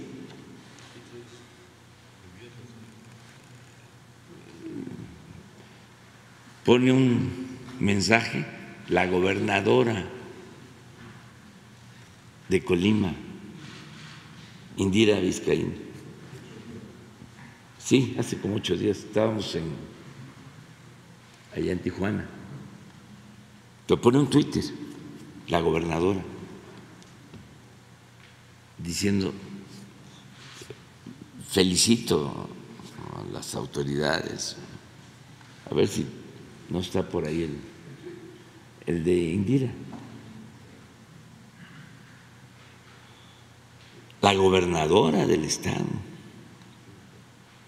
de Colima. ¿Por qué? Porque pues, sabe perfectamente que este señor anda en malos pasos. Y el juez, por cualquier pretexto, excusa, decide liberarlo. Afortunadamente, quienes están ahí este, informan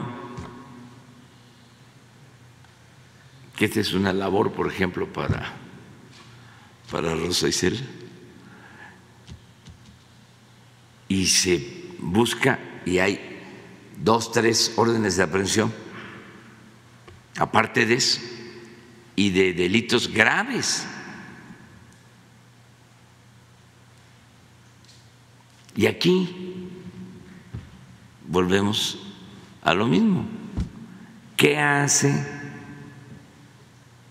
el Consejo de la Judicatura del Poder Judicial?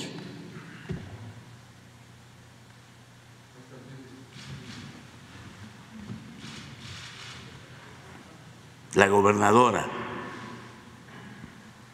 Este día fue detenido en la Ciudad de México José Bernabé uno de los principales generadores de violencia en nuestro Estado. Un reconocimiento a la Sedena, a la Secretaría de Seguridad de la Ciudad de México, por esta importante detención. Y a los cuatro o cinco días, el juez lo libera. No ha salido porque es tan grave el asunto que se indagó. ¿No tienes ahí lo que presentó Ricardo sobre otras órdenes de aprehensión? Sí de, sí, de Tamaulipas y Colima, ya con eso. Sí, pero regreso. ¿Cuándo ha habido una rueda de prensa de la judicatura, que es el órgano que tiene como responsabilidad cuidar que los jueces actúen con rectitud?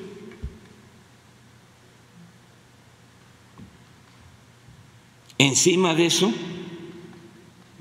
ahora están por resolver el que ya no haya eh, detenciones. Así es, oficiosa, y que los jueces puedan decidir.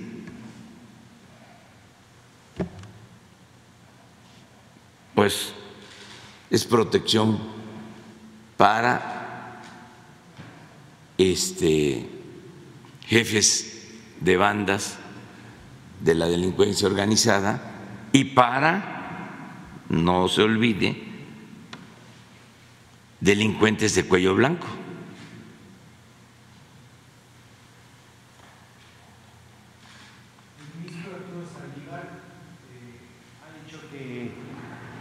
Hay, un abuso eh, en la utilización de la prisión preventiva oficiosa justificada y él asegura que quienes más la, han estado sufriendo la batalla son las personas de menos recursos, la gente en pobreza extrema que no tiene acceso a una, a una defensa adecuada. Porque el Poder Judicial no los defiende. El Poder Judicial debería de tener un buen sistema ¿sí? de defensoría de oficio y debería de funcionar muy bien, que no funciona, el Consejo de la Judicatura.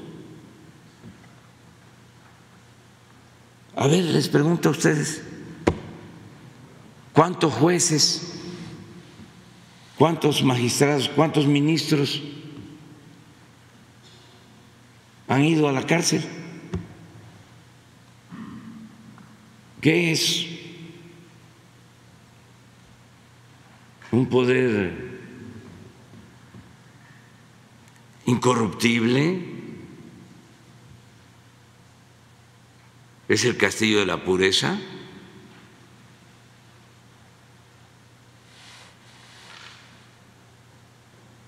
Y yo estimo mucho al presidente de la Corte y lo considero un hombre íntegro, pero no coincido con él en este tema.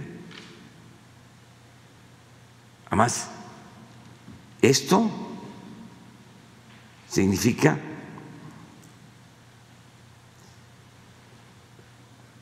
pérdida de vidas humanas. No solo de quienes son víctimas que pertenecen a la sociedad civil, sino también de elementos de la policía, del ejército, de quienes se atreven este, a actuar con rectitud. Los mismos jueces están expuestos.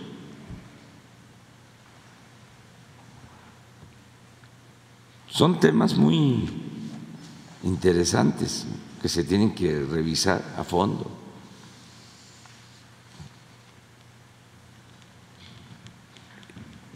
Y yo no estoy eh, a favor de... Y es por esto, por la corrupción.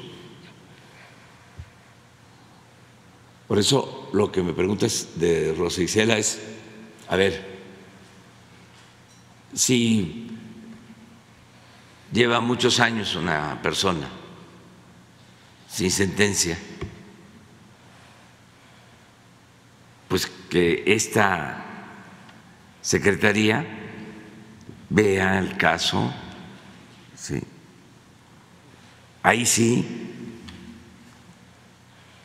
a la ONU, esos son los asuntos que hay que tratar. Y a la judicatura y denuncia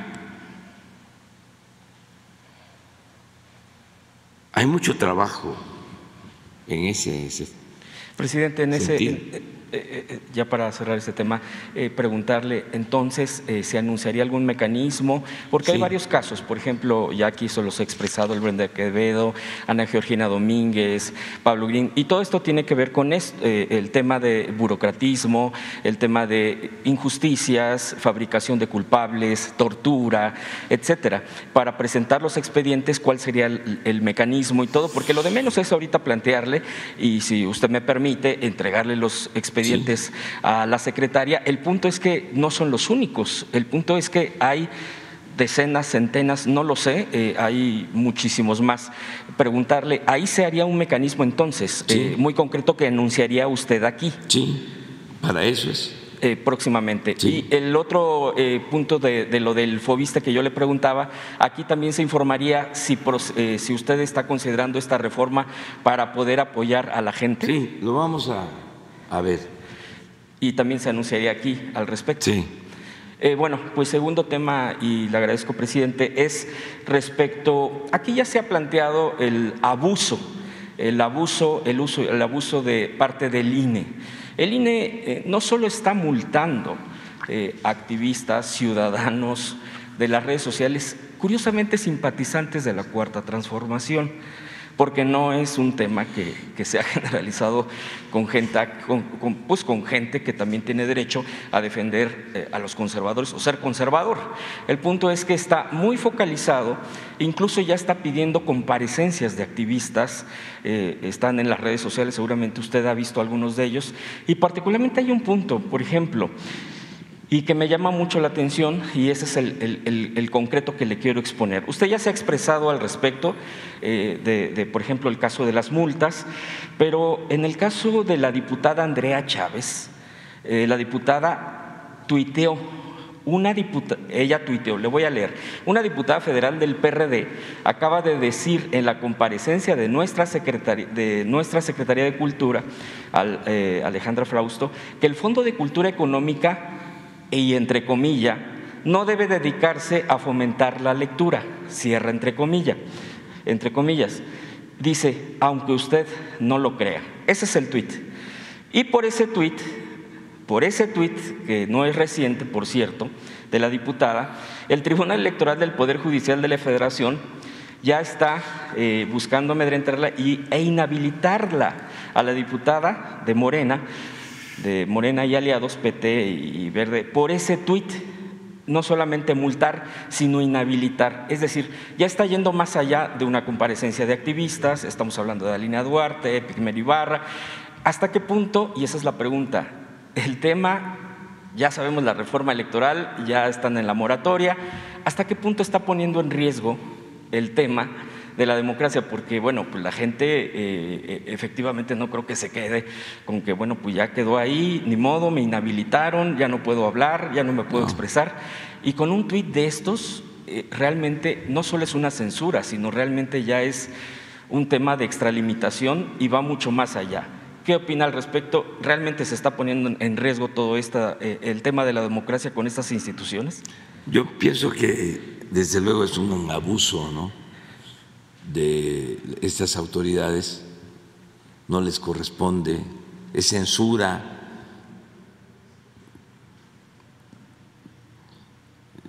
descarada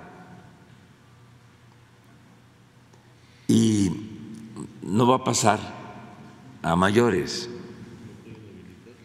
Creo que este sí tendrían que iniciar un proceso de desafuero. Sí, entonces yo pienso que hasta ayuda que todo esto suceda. Es lamentable, desde luego, pero ayuda para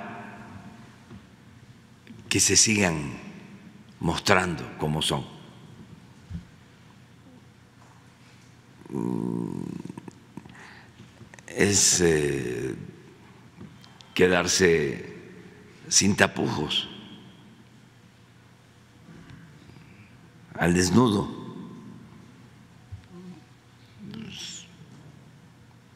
La otra expresión es mostrar el cobre, pero ayuda mucho que salgan todas estas cosas, porque esto demuestra cómo estábamos, la decadencia del país. Imagínense si hubiesen continuado los mismos, ¿cómo estaría México? Entonces, no va a pasar nada, es pura propaganda, este enojo, no eh, tienen respaldo de la gente. Y entonces por eso esos arrebatos. No pasa nada. Y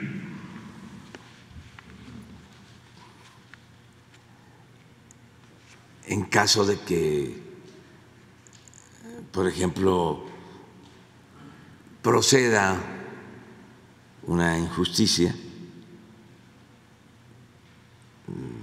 de ese tamaño, de esa magnitud, la gente no lo va a permitir y hay mecanismos legales hasta pedir juicio político contra los magistrados del tribunal o los consejeros del INE. Pero yo no estoy dando ese consejo, o sea, yo nada más digo de que este hay formas pero diría que políticamente hasta ayuda, viéndolo en función de la transformación y de que busquemos una sociedad mejor, con un auténtico Estado de Derecho. Todo esto ayuda. Es como el enorme servicio prestado por Sheridan y por otros, porque si no,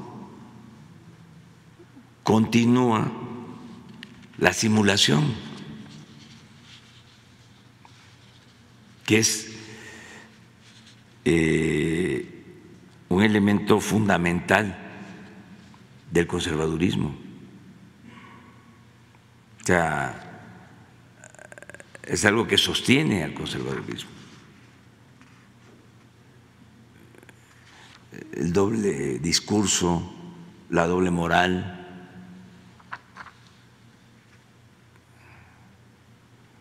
ser en apariencia una cosa y otra en los hechos, en la realidad. Entonces,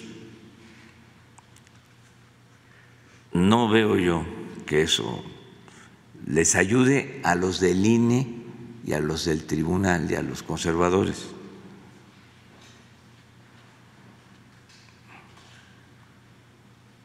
Y siempre nuestra solidaridad para quienes son víctimas de estos atropellos. Claro, es pues muy molesto, ¿no? Que hay que estar contestando oficios y presentándose a declarar por algo que es completamente irracional, violatorio de la libertad de expresión y de todos los derechos humanos, sociales. Ahora, ¿de dónde sale el, el Tribunal Electoral sancionando a periodistas? ¿Cuándo se había visto eso? Ni en la ley Mordaza.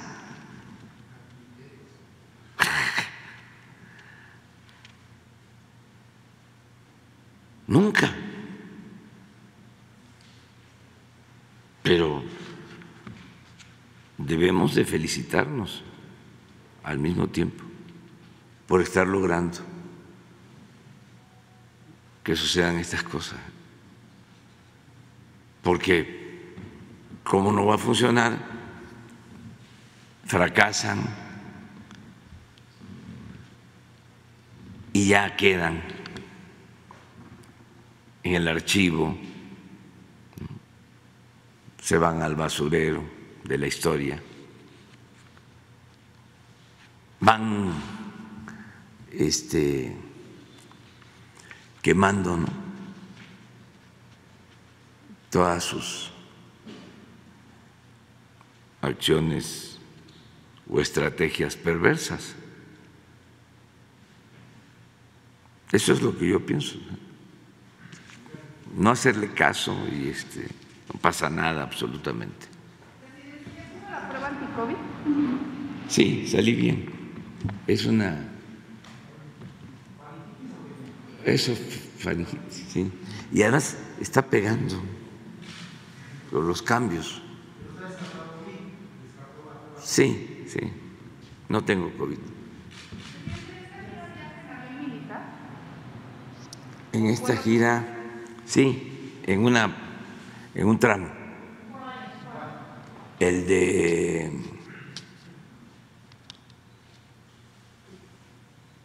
Tuxtla, hoy, a Coatzacoalcos, Cozolecaque.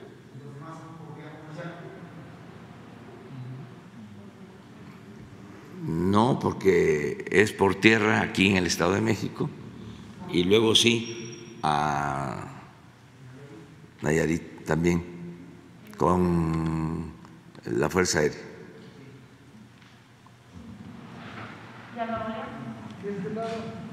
A Nuevo León también. Es que son seis actos con los trabajadores de la Comisión Federal de Electricidad y es Chiapas, Veracruz, Estado de México, eh, Jalisco, Sinaloa y Nuevo León.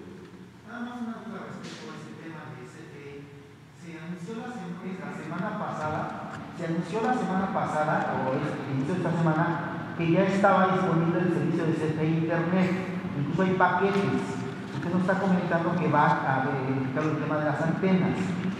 ¿Cómo es esa cobertura? Yo estaba verificando la aprobación de IFT. En el caso de Ciudad de México, nada más es un pueblo de Magdalena Contreras que tiene permitido tener el servicio. ¿Cómo va a estar ese tema, señor? Sí, es, una, es un proceso, ya lo expliqué aquí una vez, de que es de esas cosas también increíbles del neoliberalismo. O sea, el gobierno no puede tener eh, telefonía celular para eh, sus oficinas, para el cumplimiento de sus funciones. Lo tiene que contratar a empresas particulares.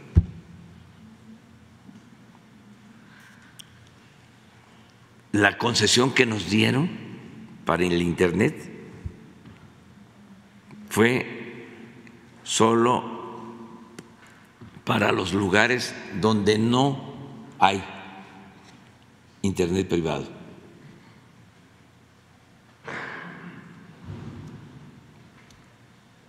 O sea, por eso crearon todo este andamiaje de organismos autónomos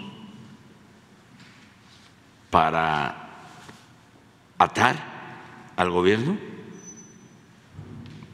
y que se privatizara todo, pero en extremo. Entonces, las antenas que se van a colocar es para los pueblos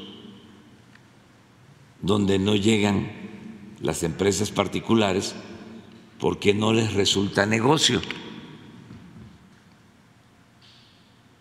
Pero la empresa de la Comisión Federal de Electricidad no tiene fines de lucro. Lo que nos interesa es que la gente tenga acceso al Internet y a la comunicación, a la telefonía celular, porque no hay. Entonces, ¿los paquetes van a ser para qué? ¿Para similares o van a ser también para los pueblos? Los paquetes de 30 pesos, 50 pesos que han hecho. Primero vamos a cubrir todo lo que no tiene ahora, porque tenemos esa concesión. Y vamos a hacer la gestión para que nos permitan que las instituciones gubernamentales puedan tener ese servicio. Y luego que nos permitan competir con los privados en la Ciudad de México y en cualquier lugar. Nada más que es un proceso. Es como los bancos del bienestar.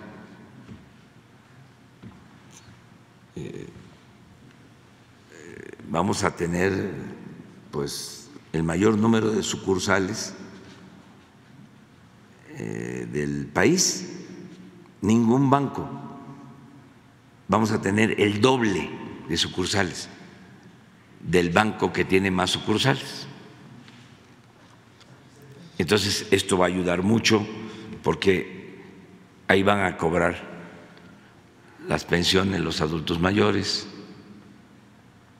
los becarios, los campesinos, y ahí también se va a manejar lo del internet, el teléfono celular.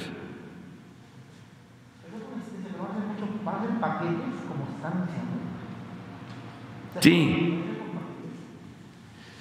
sí, pero se tiene eh, primero que atender a los que no cuentan con servicio y que ya están recibiendo un beneficio. Miren, hay 25 millones de hogares en el país. Bueno, para explicarlo mejor, eso ayuda mucho, que la gente lo, lo sepa. Hay 35 millones de hogares en México. En 25 millones llega un apoyo.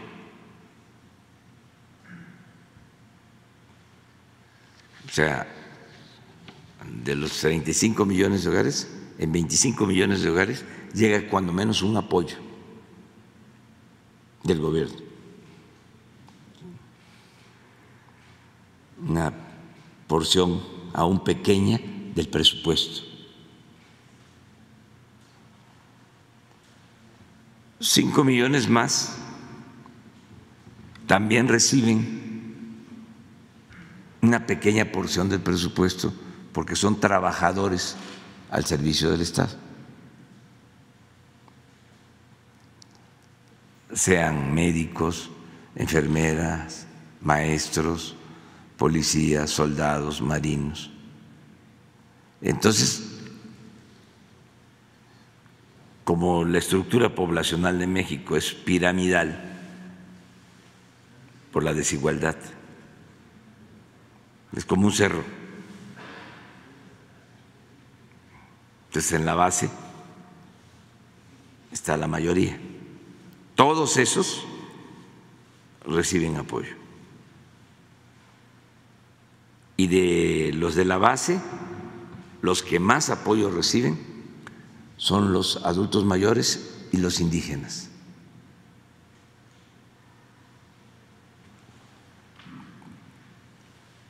Entonces, nos quedan cinco millones porque son 25 de manera directa con programas de bienestar y 5 que de una u otra manera reciben eh, una porción del presupuesto nacional por su sueldo, por su trabajo como servidores públicos. El 5, eh, los 5 millones restantes también reciben apoyo. Porque los de abajo eh, tienen poder adquisitivo, compran en tiendas, eh, se trata también de empresas Imagínense cuántas empresas trabajaron en la construcción del aeropuerto Felipe Ángeles. Tengo el dato, ¿eh? como 1.500. Esas puede ser que no estén en los 25 millones ni en los 5, pero sí están en los 5 y sí se benefician con inversión pública o con inversión extranjera. Y se benefician sobre todo porque si se atiende a los más necesitados, hay paz y hay tranquilidad. Y eso es lo que más vale, el vivir en paz en una sociedad donde no se atiende a los pobres, a los marginados, donde hay mucha desigualdad, existe también mucha frustración y mucha violencia. Entonces, por eso decimos, por el bien de todos, primero los pobres, pero es por el bien de todos. A mí me decían antes los de mayor ingreso, de que les molestaba mucho andar con carros blindados y rodeados de guardaespaldas. Y que gozaban cuando iban a otro país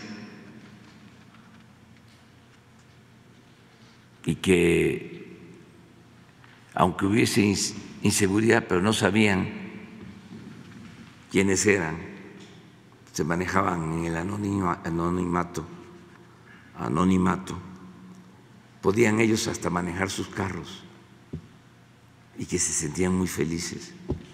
Pues claro, es que no hay cosa más importante que la libertad. un dato que a mí me llena de orgullo, un solo dato, lo voy a dar a conocer el día primero, es que del 18 al 20 em, el INEGI hace cada dos años una encuesta de ingresos, gastos en hogares cada dos años. Entonces, la que hicieron el 18 eh, significaba que los más ricos de México tenían 18 veces más que los pobres, en promedio. Puede ser que un rico tenga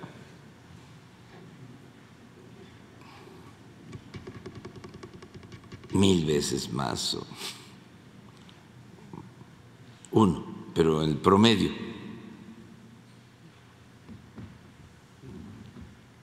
era 18 veces más. Y en el 20, ya estando nosotros, a pesar de la pandemia, ya había disminuido a 16 veces.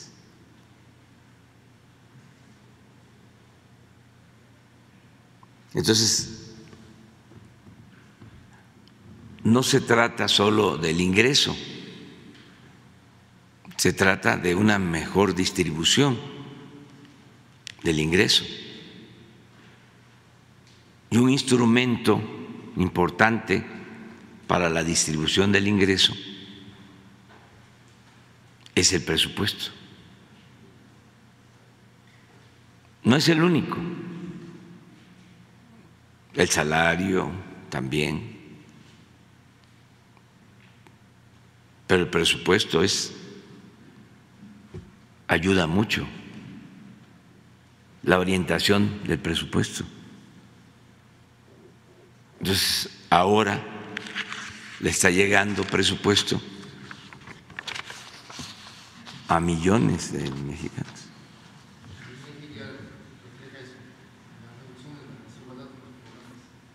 Sí, es eso más o menos. Y no hemos crecido. Es decir, se nos cayó la economía. Pero por eso crecimiento no es sinónimo de bienestar.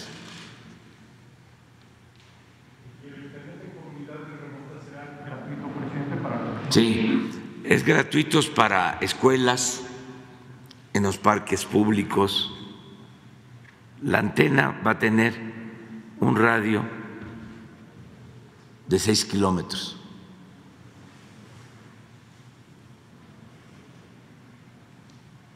En total son cinco mil antenas, más fibra óptica. Es una revolución. Cuando logremos que en todos los pueblos se tenga internet, se puede hablar por teléfono. Es que es increíble. Yo voy eh, a una gira y grabo un mensaje por el teléfono y le sigo, pero me tengo que meter a la sierra. Les pongo un ejemplo. Voy a, al istmo, grabo en Istepec pero quiero mandar el mensaje. Me tengo que esperar cinco o seis horas hasta llegar a Oaxaca para poderlo subir, porque no hay.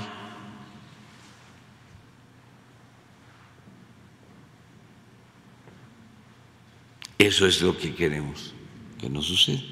Claro, ahora no solo es el Internet, ahora se van a poder hacer dos horas y media de Iztepec a Oaxaca porque estamos haciendo la carretera nueva. Pero no queremos eso, o sea, queremos que además de la carretera, que la vamos a inaugurar en diciembre del año próximo, este, se pueda.